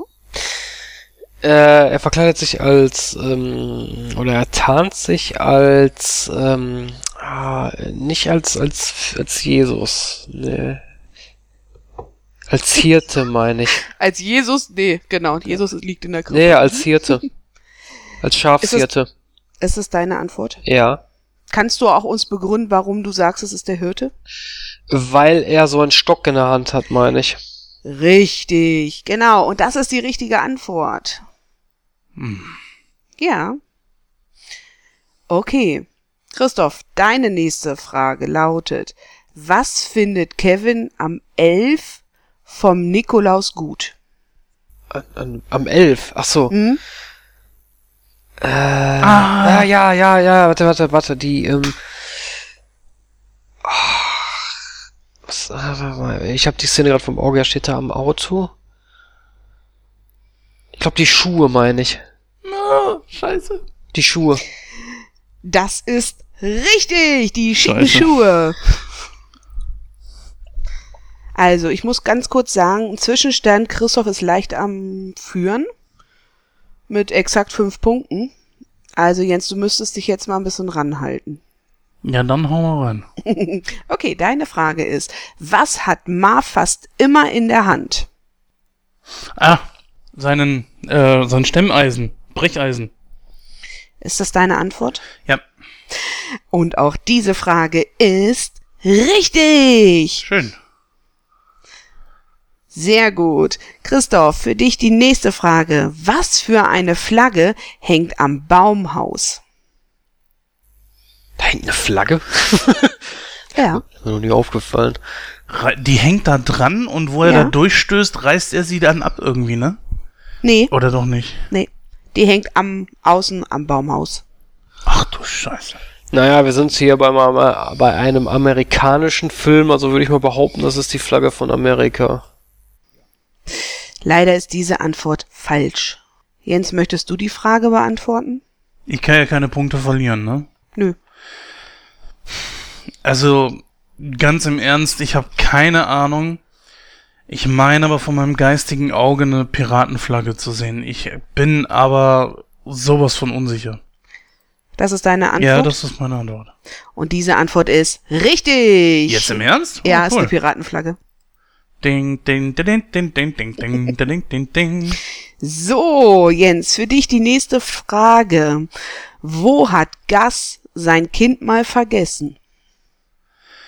Ähm, in einem Beerdigungsinstitut. Diese Antwort ist natürlich richtig. Okay, die nächste Frage geht an Christoph. Was für ein Zeichen hat der Türknopf? Ja, Oh, warum kriegt er die einfachen Fragen? das ist ein M. Richtig. Oh. Woo. Den hat, den hat der Harry sogar im zweiten Teil noch den Abdruck an der Hand. Stimmt. Okay, die nächste Frage, Jens, geht an dich. Nenne drei flüssige Dinge, die Kevin im Supermarkt einkauft. Hast du Methylalkohol gesoffen? Hallo? Ihr guckt seit 20 Jahren mindestens den Film auch, ne? Also, so, also flüssige Dinge. Das Ja. ist äh, Waschmittel und Milch. Das weiß ich. Boah. drei, zwei, Dann sage ich Wasser. Ich weiß es nicht mehr. du sagst Weichspüler, Wasser und Milch. Mhm. Diese Antwort ist leider falsch. Das gibt's doch gar nicht. Christoph, möchtest du die Frage beantworten? Ja, weil ich glaube, ich weiß es. Und zwar kauft er ein Milch, Weich, Weichspüler und Cola. Auch diese Antwort, Christoph, ist falsch. Denn ihr beide habt das Entscheidende vergessen. Er kauft Milch ein, das ist richtig. Er kauft Weichspüler ein und er kauft O-Saft ein. Denn er hat ja den Coupon morgens aus der Zeitung geschrieben. Ach ja, stimmt. Der war für O-Saft? Ich Der dachte, war der für für den ganzen Einkauf. Nein, der war, Aber klar, er kriegt alles umsonst. Nein, der war für den O-Saft. Ja, stimmt. Scheiße. Ah, keine Punkte für irgendjemand von euch. Okay, die nächste Frage Mhm. geht an Christoph. Christoph, wie viel Pizza bestellt die Familie? Boah. Warte. Warte mal, eine, eine Käsepizza.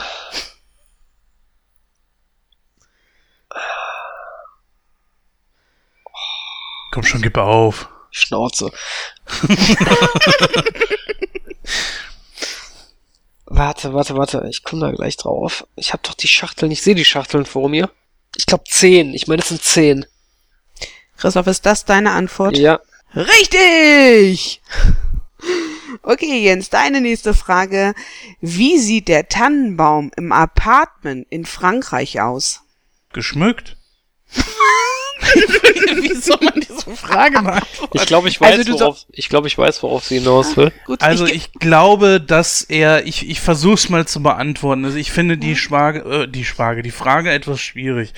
Ähm, ich meine aber, dass er überwiegend weiß geschmückt war mit ähm, ähm, so einer so einer komischen ähm, Girlande, so eine so eine Art Federboa oder was das war, auch in weiß Schrägstrich Silber. So in dem äh, Bereich mit einem ähm, durchsichtigen Engel oben als Spitze. Und die Kugeln waren, glaube ich, auch alle überwiegend weiß, beziehungsweise so weiß-silber.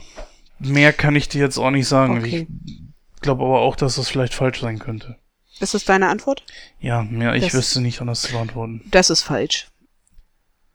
Christoph, möchtest du die Frage beantworten? Ja, ich glaube, du meinst das Geschmückte und ich meine, der Baum wäre blau-weiß geschmückt und nicht rot-weiß.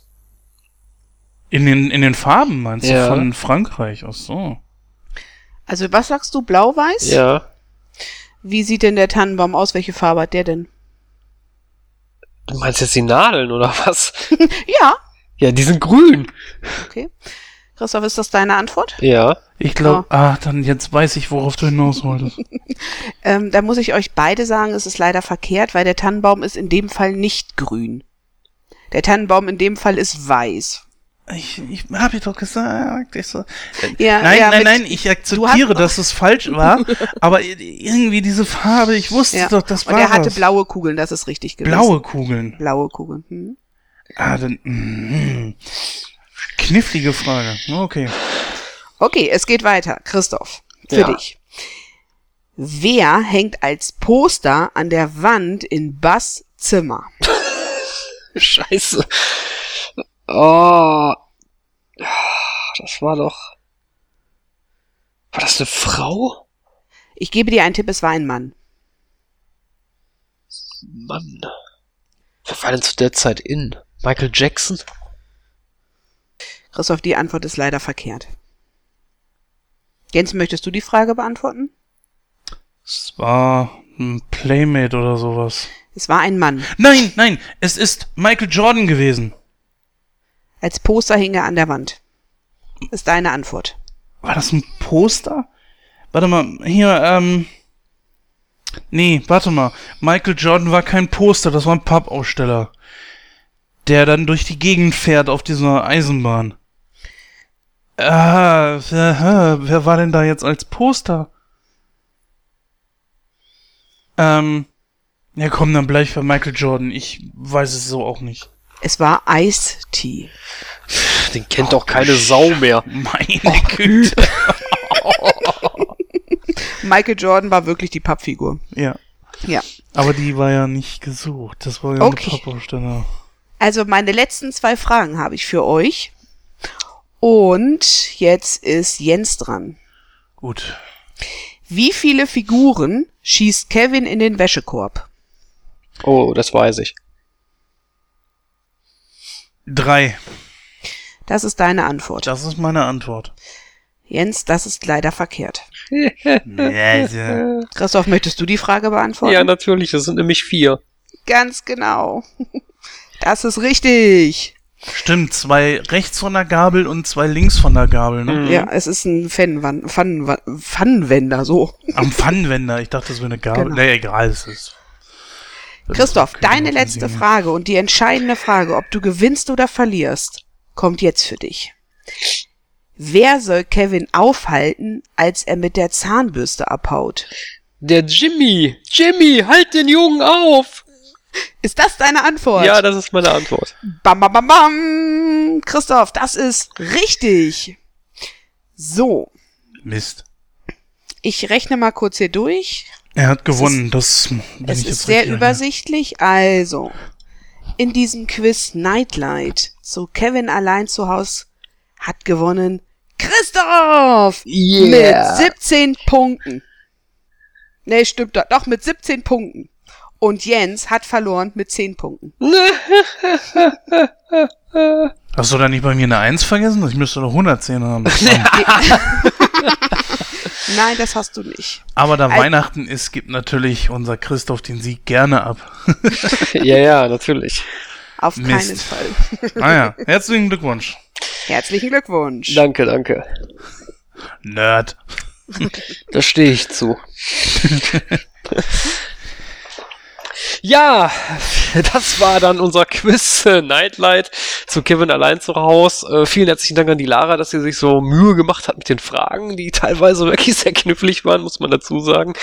Aber was wäre denn ein gutes Quiz ohne knifflige Fragen? Ja, was haben wir denn jetzt noch im Programm? Jens? Ja, jetzt gehen wir mal über zu etwas, das haben wir dazwischen geschoben. Und zwar wollen wir uns ein bisschen über Star Wars, äh, das Erwachen der Macht unterhalten, den ich äh, vor ein paar Tagen gesehen habe. Äh, ich werde es mehrfach aussprechen, auch wenn die Hörer genervt sind. Ich will nur nicht hören, dass es irgendwann einer sagt, so scheiße, hätte warum habt das nicht gesagt? Ich sag's lieber ein paar Mal mehr. Hier auch schon mal wieder absolute Spoilerwarnung, wenn ihr den Film noch nicht gesehen habt und es euch wichtig ist, nicht gespoilert zu werden, ab hier jetzt nicht weiterhören oder halt die Kapitelmarken nehmen Um und zum nächsten Ver- Kapitel springen. und zum nächsten Kapitel springen. Genau. Findet ihr natürlich alles in unserer Newsmeldung zu dieser Sendung dann auf nightcrow.de.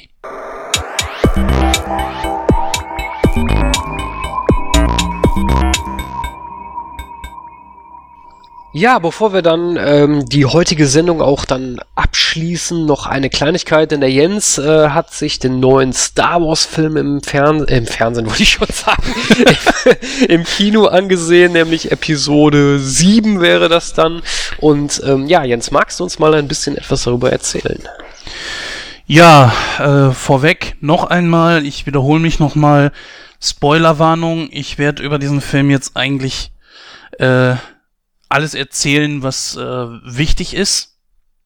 Von daher, ähm, wenn ihr also nicht gespoilert werden wollt, benutzt die Sprungmarke, ansonsten macht es gut. Wir hören uns im nächsten Jahr und äh, ja.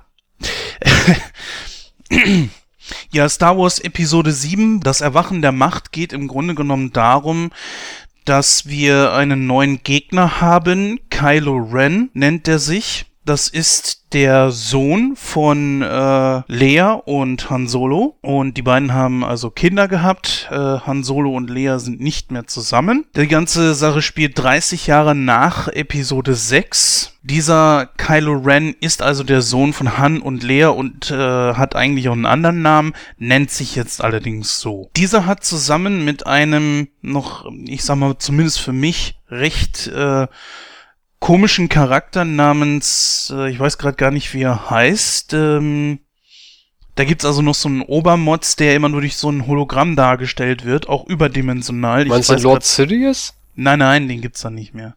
Ähm, zumindest äh, sowas, also mit, mit Darth Vader und äh, den Imperator, der scheinbar nicht überlebt hat. Er ist ja damals von Darth Vader in Episode 6 diese Brüstung hinuntergeworfen worden und da war ja mal so die Sache, hat er überlebt, hat er nicht überlebt? Man wusste es ja nicht.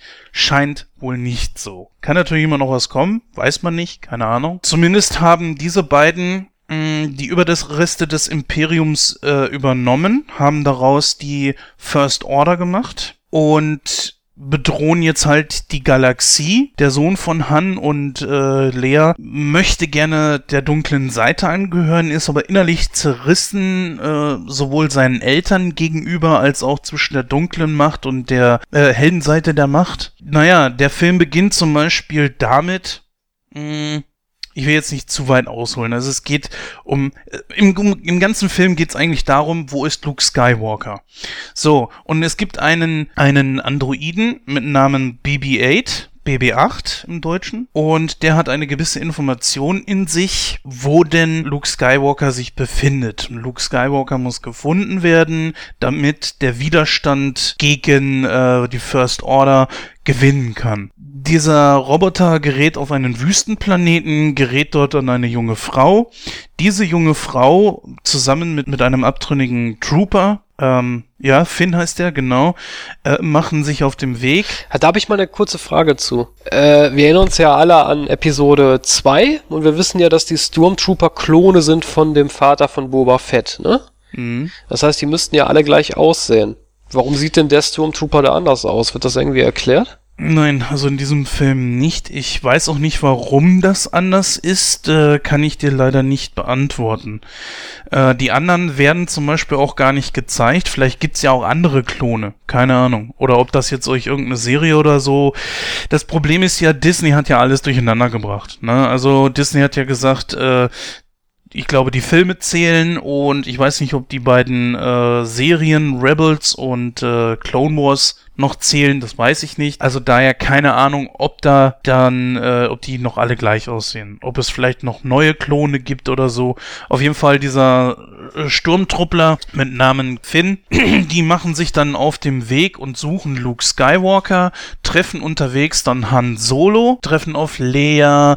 Dann äh, geht's natürlich darum, dass dann irgendwann sie auf Kylo Ren treffen. Unterwegs dann äh, kriegen sie irgendwie auch das äh, Schwert von Darth Vader in die Hände, was dann Luke ja auch eigentlich noch hatte. Also dieses allererste, was wir überhaupt in äh, Star Wars jemals in einem Film gesehen haben. Auf dieses Schwert wird jetzt so eine Art mystisch irgendwie gemacht. Ich habe keine Ahnung. Dann geht es darum, dass man einen Todesstern zerstören muss und äh, letzten Endes schaffen sie es dann doch tatsächlich, den guten alten Luke zu finden. So, und jetzt möchte ich gerne mit diesem Film abrechnen. Es ersetzt natürlich jetzt keine normale äh, Rezension, wie wir es sonst irgendwann machen. Wir werden also irgendwann nochmal über diesen Film sprechen.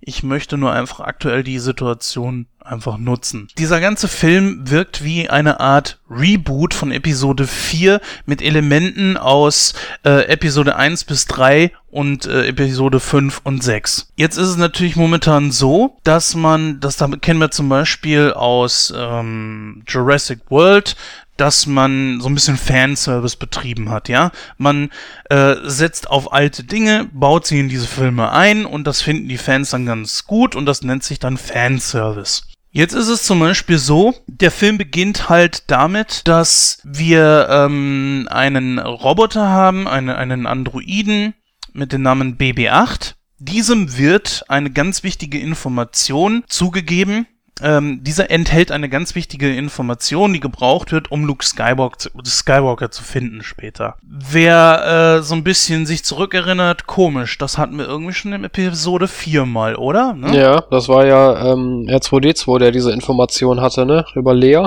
Genau. Das Nur was, äh, Lea hatte dann R2D2 ja diese Information über die Pläne des Todessterns gegeben. Ja, genau. Und die sollten dann ja an die Rebellion gehen. In diesem Punkt äh, war diese Information ein, ein Teilstück des Aufenthaltsortes von äh, Luke Skywalker. So, und Luke Skywalker ist verschwunden. Warum? Weil er hatte nämlich den Sohn von Han und Lea unterrichtet. Naja, und dann ist es passiert, der Sohn hat sich trotzdem der dunklen Seite der Macht zugewandt und das hat Luke irgendwie nicht verkraftet und äh, ist ins Exil verschwunden und keiner weiß wohin. Hm, so. Erinnert mich irgendwie an Obi-Wan Kenobi. äh, ja, merkwürdig, nicht? Dann ist es so, dass BB-8 auf einen Wüstenplaneten gerät. kennen wir auch irgendwoher, oder? Merkwürdig. Ganz komisch. Weißt du, äh, der neueste Hauptcharakter in diesen Filmen ist Ray, die Jedi-mäßige Kräfte hat, die mit Sicherheit auch irgendwann ein Jedi wird. Ich nehme mal einfach an, dass sie wahrscheinlich die Tochter von äh, Han und Lea ist. Weiß ich jetzt nicht, muss man abwarten. Auf jeden Fall ähm, ersetzt sie in diesem Punkt aus Episode 4 zum Beispiel, äh, ist ja durch einen Zufall R2D2 an Luke geraten, der dann zum Hauptcharakter des Films wurde. Und nein, jetzt gerät ja BB8 an Ray. Also es ist so merkwürdig, auf einem Wüstenplaneten, wo ausgerechnet der kommende Hauptcharakter ist, der auch Jedi-Kräfte hat und irgendwann wahrscheinlich ein Jedi wird. Nein, also da haben wir also schon wieder Parallelen, ja. Hier wurde definitiv eindeutig abgekupfert. Dann ist es ein ganz großer Twist, ist, dass Kylo Ren seinen Vater tötet, nämlich Han Solo. Wenn man sich jetzt einmal mal zurückerinnert in Episode 4, also es ist jetzt das dritte Mal, dass im ersten Teil einer neuen Trilogie, also wir hatten in Episode 1, dass ein Hauptcharakter gestorben ist, ein sehr, sehr wichtiger Charakter. Da war es nämlich Qui-Gon Jinn. Sehr überraschend, wusste keiner. Dann in Episode 4 war es Obi-Wan Kenobi. Jetzt auf einmal ist es wieder ein Char wichtiger Charakter, nun diesmal kein Jedi-Ritter in dem Sinne, ist es Han Solo. Es, mal ganz im Ernst, das ist doch schon wieder abgeguckt. So, ne? Ich meine, Fanservice gut und schön, ja. Äh, ich meine, mal ganz ehrlich, ich bin ein sehr großer Han Solo-Fan. Mich hat das unglaublich gestört, dass sie ihn haben äh, sterben lassen. Dann äh, haben wir wieder etwas, was wir schon wieder gesehen, was wir schon etliche Male gesehen haben, nämlich in Episode 4 und 6. Es kommt wieder ein Todesstern drin vor. Dieses Mal ist er natürlich umso gefährlicher, weil er, er kann jetzt nicht einen Planeten zerstören auf einmal, sondern er kann gleich mehrere Planeten auf einmal zerstören. Und er ist ungefähr das 10 oder 20-fache so groß wie der ursprüngliche Todesstern. Alter, ich frage mich in dem Moment nur gefragt, was soll dieser Schwachsinn? Wozu braucht man jetzt wieder einen Todesstern? Vor allen Dingen frage ich mich, wenn das Imperium noch zerschlagen wurde, wo haben die denn die ganzen Mittel dafür her gehabt? Naja gut, das Imperium ist ja damals, die ganzen Sturmtruppler und so weiter sind ja noch alle da gewesen, auch die ganzen Admirale und so weiter. Äh, und es ist ja nicht das ganze Imperium äh, damals bei Endor in dem Kampf vor Endor mit dabei gewesen. Das ist für mich schon logisch, dass da irgendjemand sich erhebt und dann die, ich sag mal, äh, den Rest des Imperiums, des zerschlagenen Imperiums zusammenführt und was Neues draus macht. Und ich finde es auch ganz schön, dass man dieses nur einfach nimmt, um zu erklären, oh, da hat sich jetzt eine Macht aufgetan, wie konnte die sich so schnell auftun, indem sich das halt aus diesen Splittergruppen oder den, dem Rest des Imperiums äh, erhoben hat. Das finde ich okay, da habe ich kein Problem mit. Es wird ja auch nicht mehr Imperium genannt, sondern First Order. Dann ist allerdings diese Geschichte mit dem Todesstern, wenn du mal überlegst, äh, der Kampf gegen den Todesstern ist fast genauso wie aus Episode 4 und dieses Riesenteil, was wir aus einem Planeten, also ist jetzt nicht einfach ein, äh, stell dir vor, du hast einen Planeten und baust in diesem einen Todesstern rein. Verstehst du, wie ich das meine? Also, ne? Ähm, Klar, das Ding ist gewaltiger und kann plötzlich mehrere Planeten auf einmal zerstören. Aber das ist nichts, was der äh, andere Todesstern oder die, oder die beiden anderen Todessterne nicht auch vorher schon konnten. So, er speist seine, seine Energie dadurch, dass er äh, die Energie von Sonnen absorbiert, die danach äh, kollabieren. Du hast einen größeren Todesstern, der auf einmal mehrere Planeten vernichten kann auf einmal, anstatt einen kleineren Todesstern der anstatt äh, die Planeten hintereinander zu vernichten, äh, ich weiß nicht, das ist so völlig nichts sagen. Ich weiß nicht, dann kommt der Kampf gegen diesen Todesstern. Der dauert nicht nur genauso lange wie in Episode 4, sondern der wird auch ähnlich leicht zerstört, in Anführungsstrichen. Also sind die da auch nur in dieses Kühlungssystem geflogen und haben da einmal gegengeschossen oder was? Ich kann dir nur so viel sagen, äh, ich hab, das kann ich dir jetzt auch nicht mehr genau sagen. Was ich dir genau sagen kann, ist, es hat äh, nicht lange gedauert. Also der richtige große Verteidigungsoptionen ähm, hat dieser Todesstern auf keinen Fall. Und ich frage mich einfach, warum bringt man sowas wieder rein? Ich habe mich in, während des Sehens des Filmes, habe ich mich schon so gefragt, so, bin ich jetzt wieder so kleinlich oder äh, ist es richtig, dass mich irgendwas an diesem Film einfach irgendwie eklatant stört? Und dann sind die Leute tatsächlich nach dem Film aufgestanden und waren sauer, frustriert, enttäuscht und die verschiedensten Kommentare, ich habe mich dann da einfach mal umgehört, war ein wahnsinnig uninspirierter Film, ein wahnsinnig ideenloser Film. Viele Leute waren sogar extrem sauer und haben extrem sauer auf diesen Film reagiert. Ich hätte wirklich gedacht dann auch so, dass es auch ein paar positive Meinungen zu dem Film gibt die mag es vielleicht in anderen Kinos gegeben haben oder in irgendeiner Ecke von dem Kino, wo ich nicht war. Äh, aber ich habe mich wirklich mit vielen Leuten unterhalten und äh, die waren wirklich, wie gesagt, sauer extrem enttäuscht und äh, konnten das einmal nicht fassen, dass das Ding so viel von, von den alten Filmen kopiert. Damit hat man natürlich auf der einen Seite wieder so ein bisschen den Anhang äh, an die alten Filme geschafft das äh, gebe ich zu, das sehe ich genauso. Man hat äh, einen ähnlichen Flair, den die alten Filme versprüht haben, auf jeden Fall erreichen können. Aber bis man mal so ein paar gewisse Dinge erfährt, dauert es unglaublich lange. Es ist ein unglaubliches, wir müssen hierhin, wir müssen dorthin und so weiter. Dann diese Geschichte warum muss Kylo Ren unbedingt, warum muss das wieder so eine Familientragödiengeschichte sein? Wir hatten doch mit Luke Skywalker, mit Leia und mit, mit Anakin Skywalker, aka Darth Vader, hatten wir doch schon die Familiengeschichte. Und jetzt baut man das wieder so ein, dass Kylo Ren der Sohn von Han und Leia ist. Kann es nicht einfach ein ganz normaler Sith sein, der sich von irgendwoher erhoben hat oder so? Warum? Warum muss das jetzt unbedingt wieder irgendwie in so eine Familiengeschichte abdriften? Verstehe ich nicht.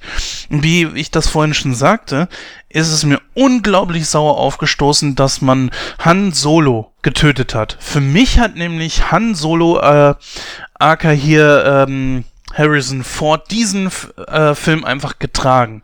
Durch den Witz, durch den Charme, den diese Figur immer noch versprüht hat und so weiter. Ich sage auch ganz klar, dass es, äh, dass es J.J. Äh, Abrams nicht gelungen ist, den dem meisten der Charaktere irgendwie großartig Leben einzuhauchen. Es ist so. Für, mich persönlich, ich glaube einfach, J.J. Abrams hat kein Händchen dafür, ich sag mal, neuen Charakteren irgendwelchen, irgendwelches Background zu verschaffen. Ähm, er, der Mann hat ja einige vernünftige Filme gemacht, das will ich ja gar nicht sagen, aber ich finde einfach, er hat kein ha Händchen dafür, neue Charaktere vernünftig einzuführen. Zum Beispiel dieser Kylo Ren ist wie mit einem Paukenschlag, ja. Erst am, und das ist auch wieder so eine Sache. Diese Figur, Kylo Ren, der Schauspieler, er nimmt irgendwann in einer Szene, nimmt er dann den Helm ab und von dort an dann öfter. Der Typ sieht aus wie eine Kopie von Anakin Skywalker aus Episode 2 beziehungsweise 3 mit diesen längeren Haaren. Ja, aber ich muss, also, äh, um, da muss ich kurz sagen, weil du sagst ja, das ist wieder so eine Familientragödie. Ich meine, es macht aber Sinn, weil es muss ja ein, es muss ja einer sein, der auch diese Mediklorianer hat, weil es gibt ja gar, eigentlich gar keine Jedis und Siths mehr. Verstehst du? Also es muss ja ein Familienmitglied sein von Luke oder Leia, weil es sind ja die beiden einzigen Jedis noch. Ja, Leia scheint es ja zum Beispiel gar nicht zu sein. Ja, ne, ne, ne, Leia wird ja, es wird ja gesagt, dass Leia auch diese Mediklorianer hat, weil sie ja eben halt die, die, die äh, Tochter von Darth Vader beziehungsweise Anakin ist, ne? Das heißt, ne? Es muss ja jemand sein, der, der, der zu dieser Familie Skywalker gehört, ne? Weil sonst geht's ja nicht. Gut, okay, lasse ich mich davon einfach. Man weiß ja auch nicht, was in den kommenden Folgen äh, jetzt passieren wird. Und es ist ganz klar, dass dies jetzt auch wieder so, ein, so eine Auftaktfolge ist so ein Auftaktfilm. Dass das meistens nicht so sonderlich toll äh, kommt, das ist ja klar, weil einfach ähm, die nachfolgende Geschichte fehlt. Und jetzt darf man wieder ein Jahr warten, bis es weitergeht. Das habe ich alles in meiner Kritik vorher bedacht.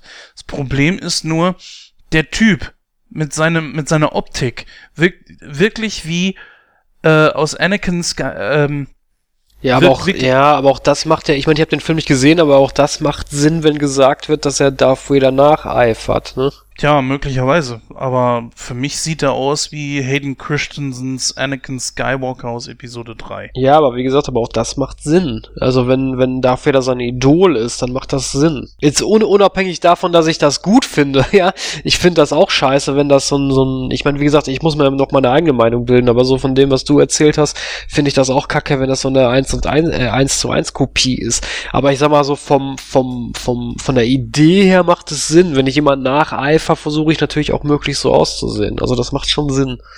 Aber das ist das Problem an der Sache ist einfach, du kriegst diesen Typen auf die Fresse. Weißt du, du, du da, da ist es einfach so voll in.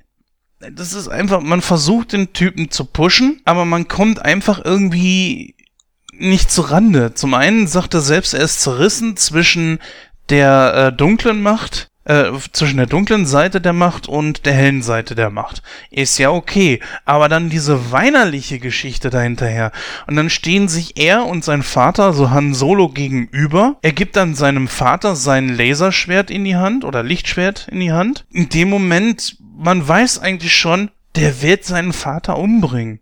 Nur der Grund fehlt einfach. Und ich verstehe einfach J.J. Abrams nicht, dass der Han Solo gekillt hat. Weil, wenn ich ehrlich bin, ist das der Typ, ist das einfach der Charakter, der den Film noch großartig interessant gemacht hat.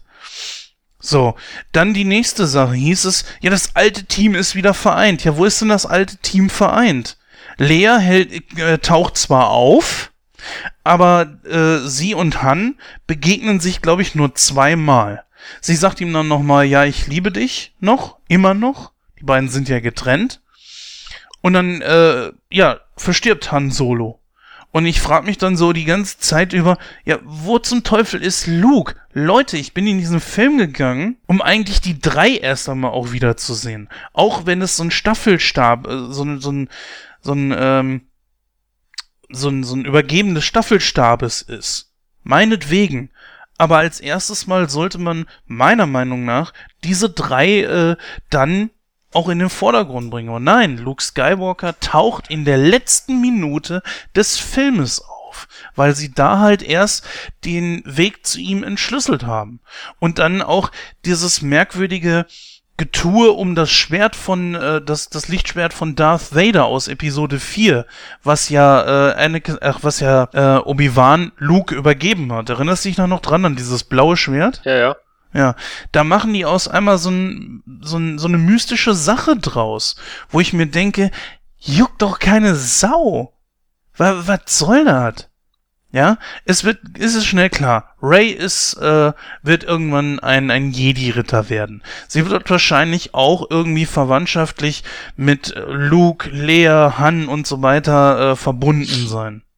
Nehme ich jetzt einfach mal an. Die Sache ist einfach die, also damit habe ich auch gar kein Problem. Aber es muss doch irgendeine Verbindung. Äh, ich, ich, ich kapiere das nicht. Warum ist Luke Skywalker in der letzten Minute zu sehen? Und das, das hat mich auch ehrlich gesagt sehr enttäuscht. Das, aber was mich am meisten äh, überrascht hat, waren wirklich die Reaktionen der Leute auf den Film. Der Film war groß gehypt. Natürlich verkauft er sich auch momentan immer noch wie Hulle und der Film ist auch ansehbar.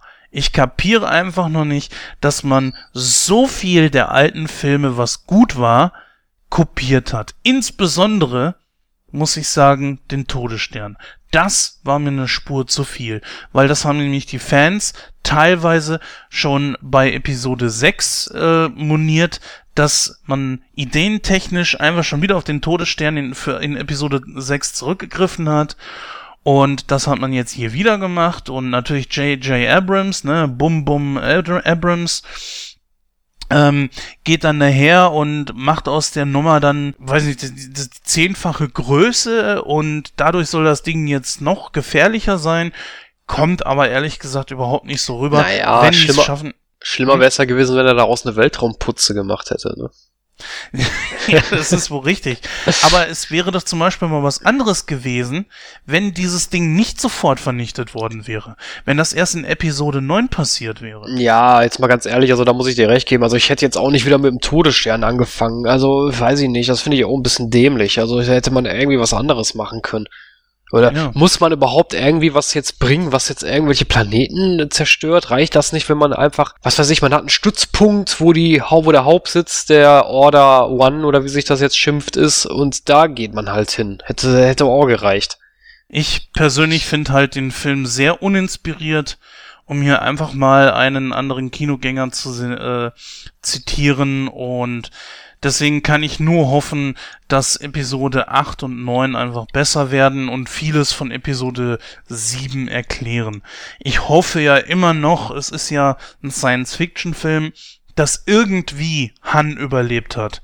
Denn ich fand äh, das kein bisschen ergreifend, als äh, Kylo Ren seinen Vater getötet hat es war so offensichtlich, dass es passieren würde, dass er nicht zu äh, äh, seinen Eltern zurückkehrt oder so, sondern man wollte damit halt eben zeigen, ja, er spaltet sich jetzt halt von seinem Vater ab. Er, er geht jetzt weiter zur dunklen Seite der Macht über, indem er alte, seine Vergangenheit hinter sich lässt, indem er sich von seinem Vater abspaltet. Alles verstanden. Die Message kam rüber. Aber sie war mir scheißegal.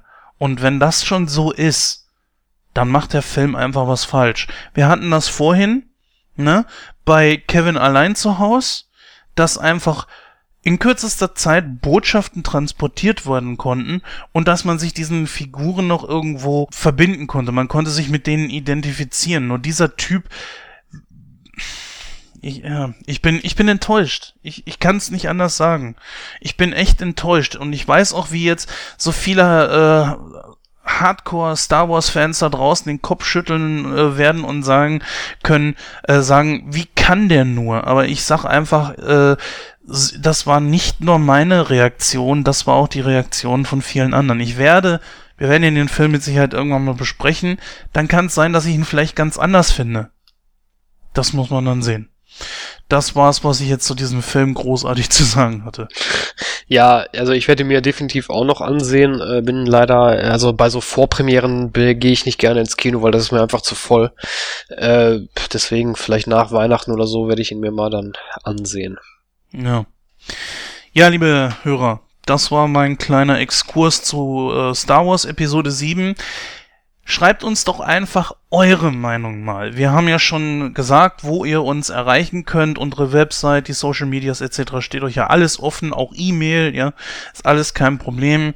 Wir würden gerne mal eure Meinung zu diesem Film und natürlich auch vielleicht eine Reaktion auf meine Meinung hören, wie ihr das denn seht. Ist diese Art von diese Machart von J.J. Abrams, kommt die bei euch an oder ist das äh, komm, ja, ist es wie bei mir, dass es einfach zu viel Fanservice war, viel zu viel abgekupfert und dass dieser Film kaum eigenständig ist.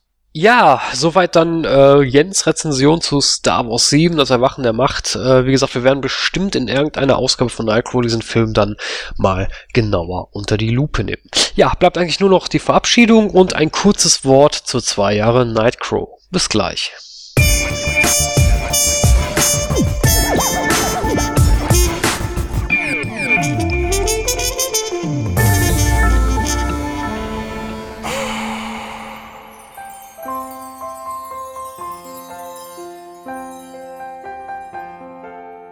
Ja, meine Damen und Herren, das war die 48. Ausgabe von Nightcrow. Ähm, zugleich natürlich unser Zweijähriges. An dieser Stelle möchte ich mich äh, als Moderator nochmal ganz recht herzlich bei allen bedanken, die ähm, dieses Projekt unterstützt haben. Ähm, da wäre zum Beispiel, ähm, ja, Anfang des Jahres hatten wir zwei Teilnehmer hier in dem Podcast, die leider nicht mehr dabei sind. Das wäre zum einen der Pinny und der Jenya, ähm, die das Projekt natürlich auch mit ihren Ideen bereichert haben und natürlich natürlich auch ähm, aktiv bei den Diskussionen dabei waren. Ähm, wie gesagt, sehr schade, dass sie nicht mehr dabei sind, aber naja, wie das nun mal so ist, Real Life geht natürlich vor. Äh, aber an dieser Stelle noch einmal Pinny, Jenia, wenn ihr zuhört, nochmal vielen Dank für eure Unterstützung. Ähm, natürlich bedanken möchte ich mich auch bei dem Gordon, der äh, natürlich nach wie vor noch dabei ist, aber jetzt leider durch die Weihnachtszeit ein bisschen im Stress war und äh, bei den jetzigen zwei Ausgaben nicht dabei sein konnte. Auch nochmal an dich, Gordon. Vielen herzlichen Dank für deine Unterstützung und äh, ja, wir freuen uns dann natürlich auf nächstes Jahr, wenn du dann auch wieder mit dabei bist. Ähm, dann möchte ich mich natürlich noch ganz recht herzlich bei unseren Gästen bedanken, die bei uns zu Gast waren. Wen hatten wir da nicht alles? Wir hatten den Christoph aus Österreich, äh, wir hatten die Jenny dabei, den Florian hatten wir dabei und noch viele, viele weitere. Ich habe sie jetzt alle im Detail leider nicht auf dem Schirm, aber wenn ihr zuhört, auch nochmal an euch. Vielen herzlichen Dank, dass ihr bei uns zu Gast wart. Natürlich nicht zu vergessen die zahlreichen Synchronsprecher, die bei uns zu Gast waren, wie zu unter anderem Maria Koschny hatten wir zu Gast, wir hatten Katharina Koschny zu Gast, äh, Isabel Koschny, nein Quatsch. Ricardo Richter hatten wir zum Beispiel auch mal zu Gast gehabt und noch viele, viele mehr. Ähm, alles natürlich nachzulesen unter nightcrow.de, wenn ihr dort äh, unter dem Menüpunkt ähm, äh, Synchronschauspieler oder Synchrongäste geht. Äh, da sind nochmal alle detailliert aufgeführt. Auch dann nochmal vielen herzlichen Dank, dass ihr euch die Mühe gemacht habt, uns äh, einige Fragen zu eurer Arbeit zu beantworten. Bedanken möchte ich mich natürlich auch recht herzlich bei dem Jens und bei, die, bei der Lara, die natürlich auch hier immer wieder äh, mit dabei sind und äh, ja, den Jens natürlich, der äh, allen voran natürlich ähm, für den Schnitt und die Abmischung zuständig ist, was er auch immer wieder toll macht. Ganz großes Lob natürlich, weil das ja auch nicht gerade eine recht ja, ist natürlich eine recht zeitaufwendige, zeitaufwendige Arbeit. nicht wahr, Jens? Ja, das kann man wohl sagen, aber ich mache es gerne und ähm, das natürlich auch zukünftig weiter. Ein ganz großes Dankeschön natürlich auch von meiner Seite an Pinny, Jenja und so weiter, die alle dabei waren, Gordon, Müssen wir schauen, wann er nächstes Jahr wieder dabei ist. Er kann ja nicht bei jeder Ausgabe dabei sein und ähm, ist immer wieder ein gern gesehener Gast. Wir werden natürlich gucken, wie wir das jetzt im nächsten Jahr weitermachen. Wir wollen ja, äh, glaube ich, ein bisschen abspecken, damit die Sendungen nicht mehr ganz so eklatant lang werden. Oh, wir haben äh, einen haben wir vergessen, das, das tut mir sehr leid. Bitte verzeih, verzeih mir, das tut mir sehr leid, dass wir dich vergessen haben. Susi, natürlich auch an dich ein ganz großes Dankeschön. Was wären wir ohne unsere Offsprecherin? Genau, natürlich die Susi, die darf man nicht vergessen, die auch nächstes Jahr weiterhin mit dabei sein wird und äh, wie gesagt, wir werden mal ein bisschen gucken, dass diese Ausgaben nicht immer so eklatant lang werden. Wir hatten jetzt Ausgaben, die weit über die drei Stunden teilweise gingen und ja, da gab es schon so ein Feedback, so macht zwar Spaß, Nightcrow zu hören. Das ist natürlich ein, schönes äh, Feedback, was man dann bekommt, aber es wäre dann teilweise zu lang. Ich sag einfach mal immer wieder, was wir auch immer wieder hören, dass die Sendungen zu lang sind. Äh, zum einen ist natürlich, wenn ihr euch andere Podcasts anguckt, ich will das nicht deckeln oder so, diese Podcasts senden teilweise wöchentlich und sind dann nur mal eine Stunde oder anderthalb lang. Wir senden 14-tägig und ihr könnt euch genauso gut Nightcrow natürlich aufteilen. Dafür gibt es die verschiedenen Menüpunkte, äh, die einzelnen Punkte, die wir immer wieder haben, wie zum Beispiel Nightlight, wir haben äh, Kino aktuell mit drin und so weiter und so fort. Ihr könnt euch das also entsprechend aufteilen.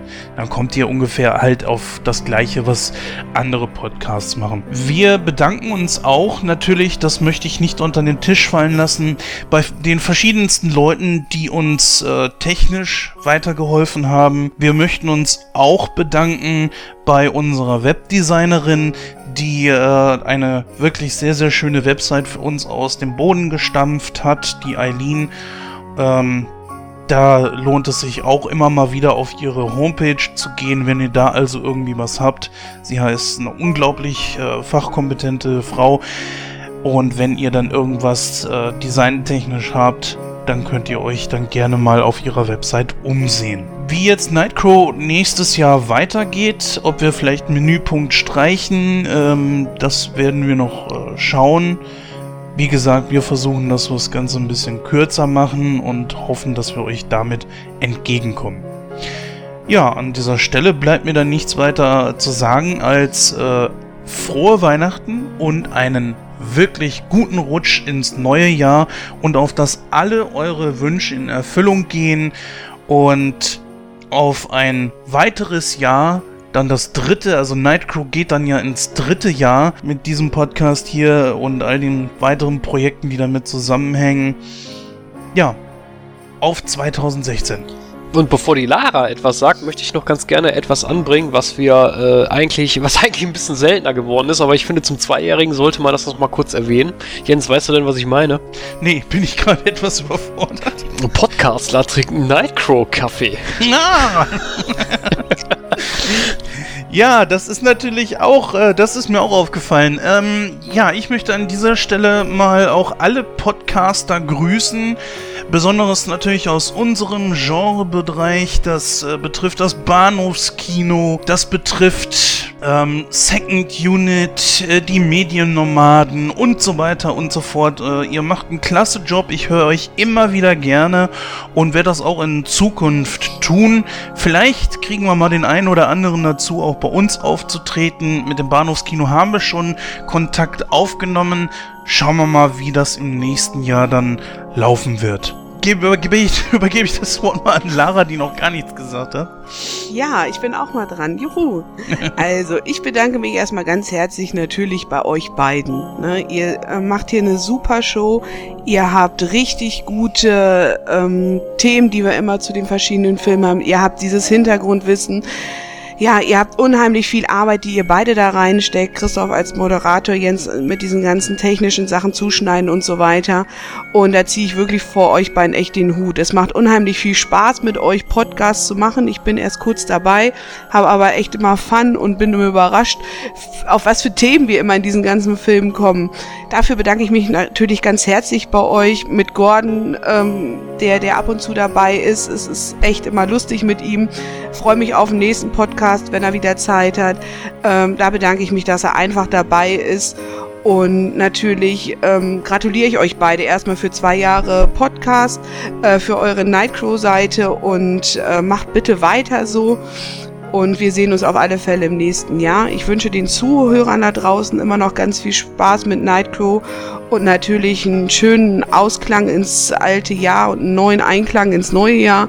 Ähm, ja, lasst euch feiern Weihnachten, lasst es krachen Silvester.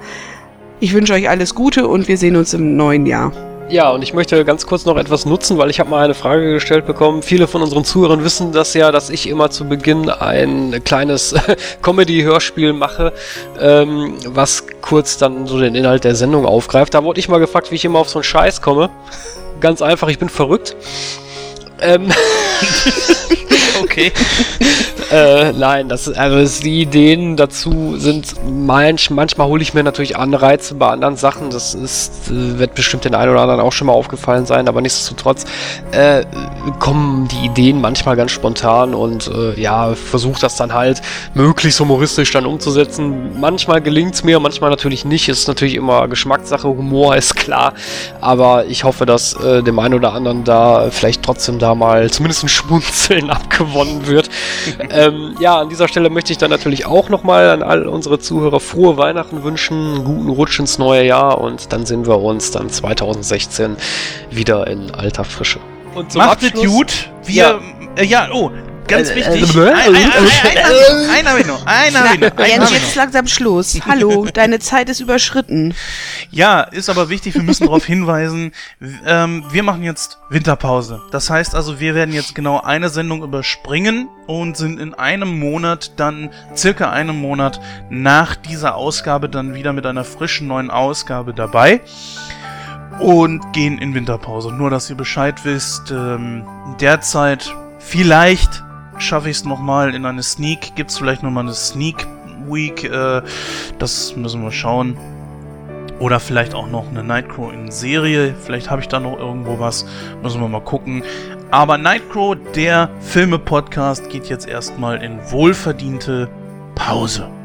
Liebe Zuhörer, ich muss euch kurz noch was sagen. Ihr merkt gerade, wir gehen in Pause und Jens findet kein Ende, weil er weiß, er kann jetzt die nächsten vier Wochen einfach nicht so viel quatschen. Deshalb findet er jetzt kein Ende. Ich wünsche euch alles Gute. Genau, und bevor ich jetzt auch äh, hundertprozentig auf Wiedersehen sage, habe ich noch eine kleine Frage an euch. Ähm, ihr wisst ja, Hollywood äh, ist momentan so auf den Reboot-Trip. Wisst ihr denn auch, wie der Reboot von Kevin allein zu Hause heißen wird? Äh, nein. Nein. Ja, man muss das ja der Neuzeit so ein bisschen anpassen. Äh, man nimmt dann einen weiblichen Charakter und das heißt dann Jacqueline allein zu Hause.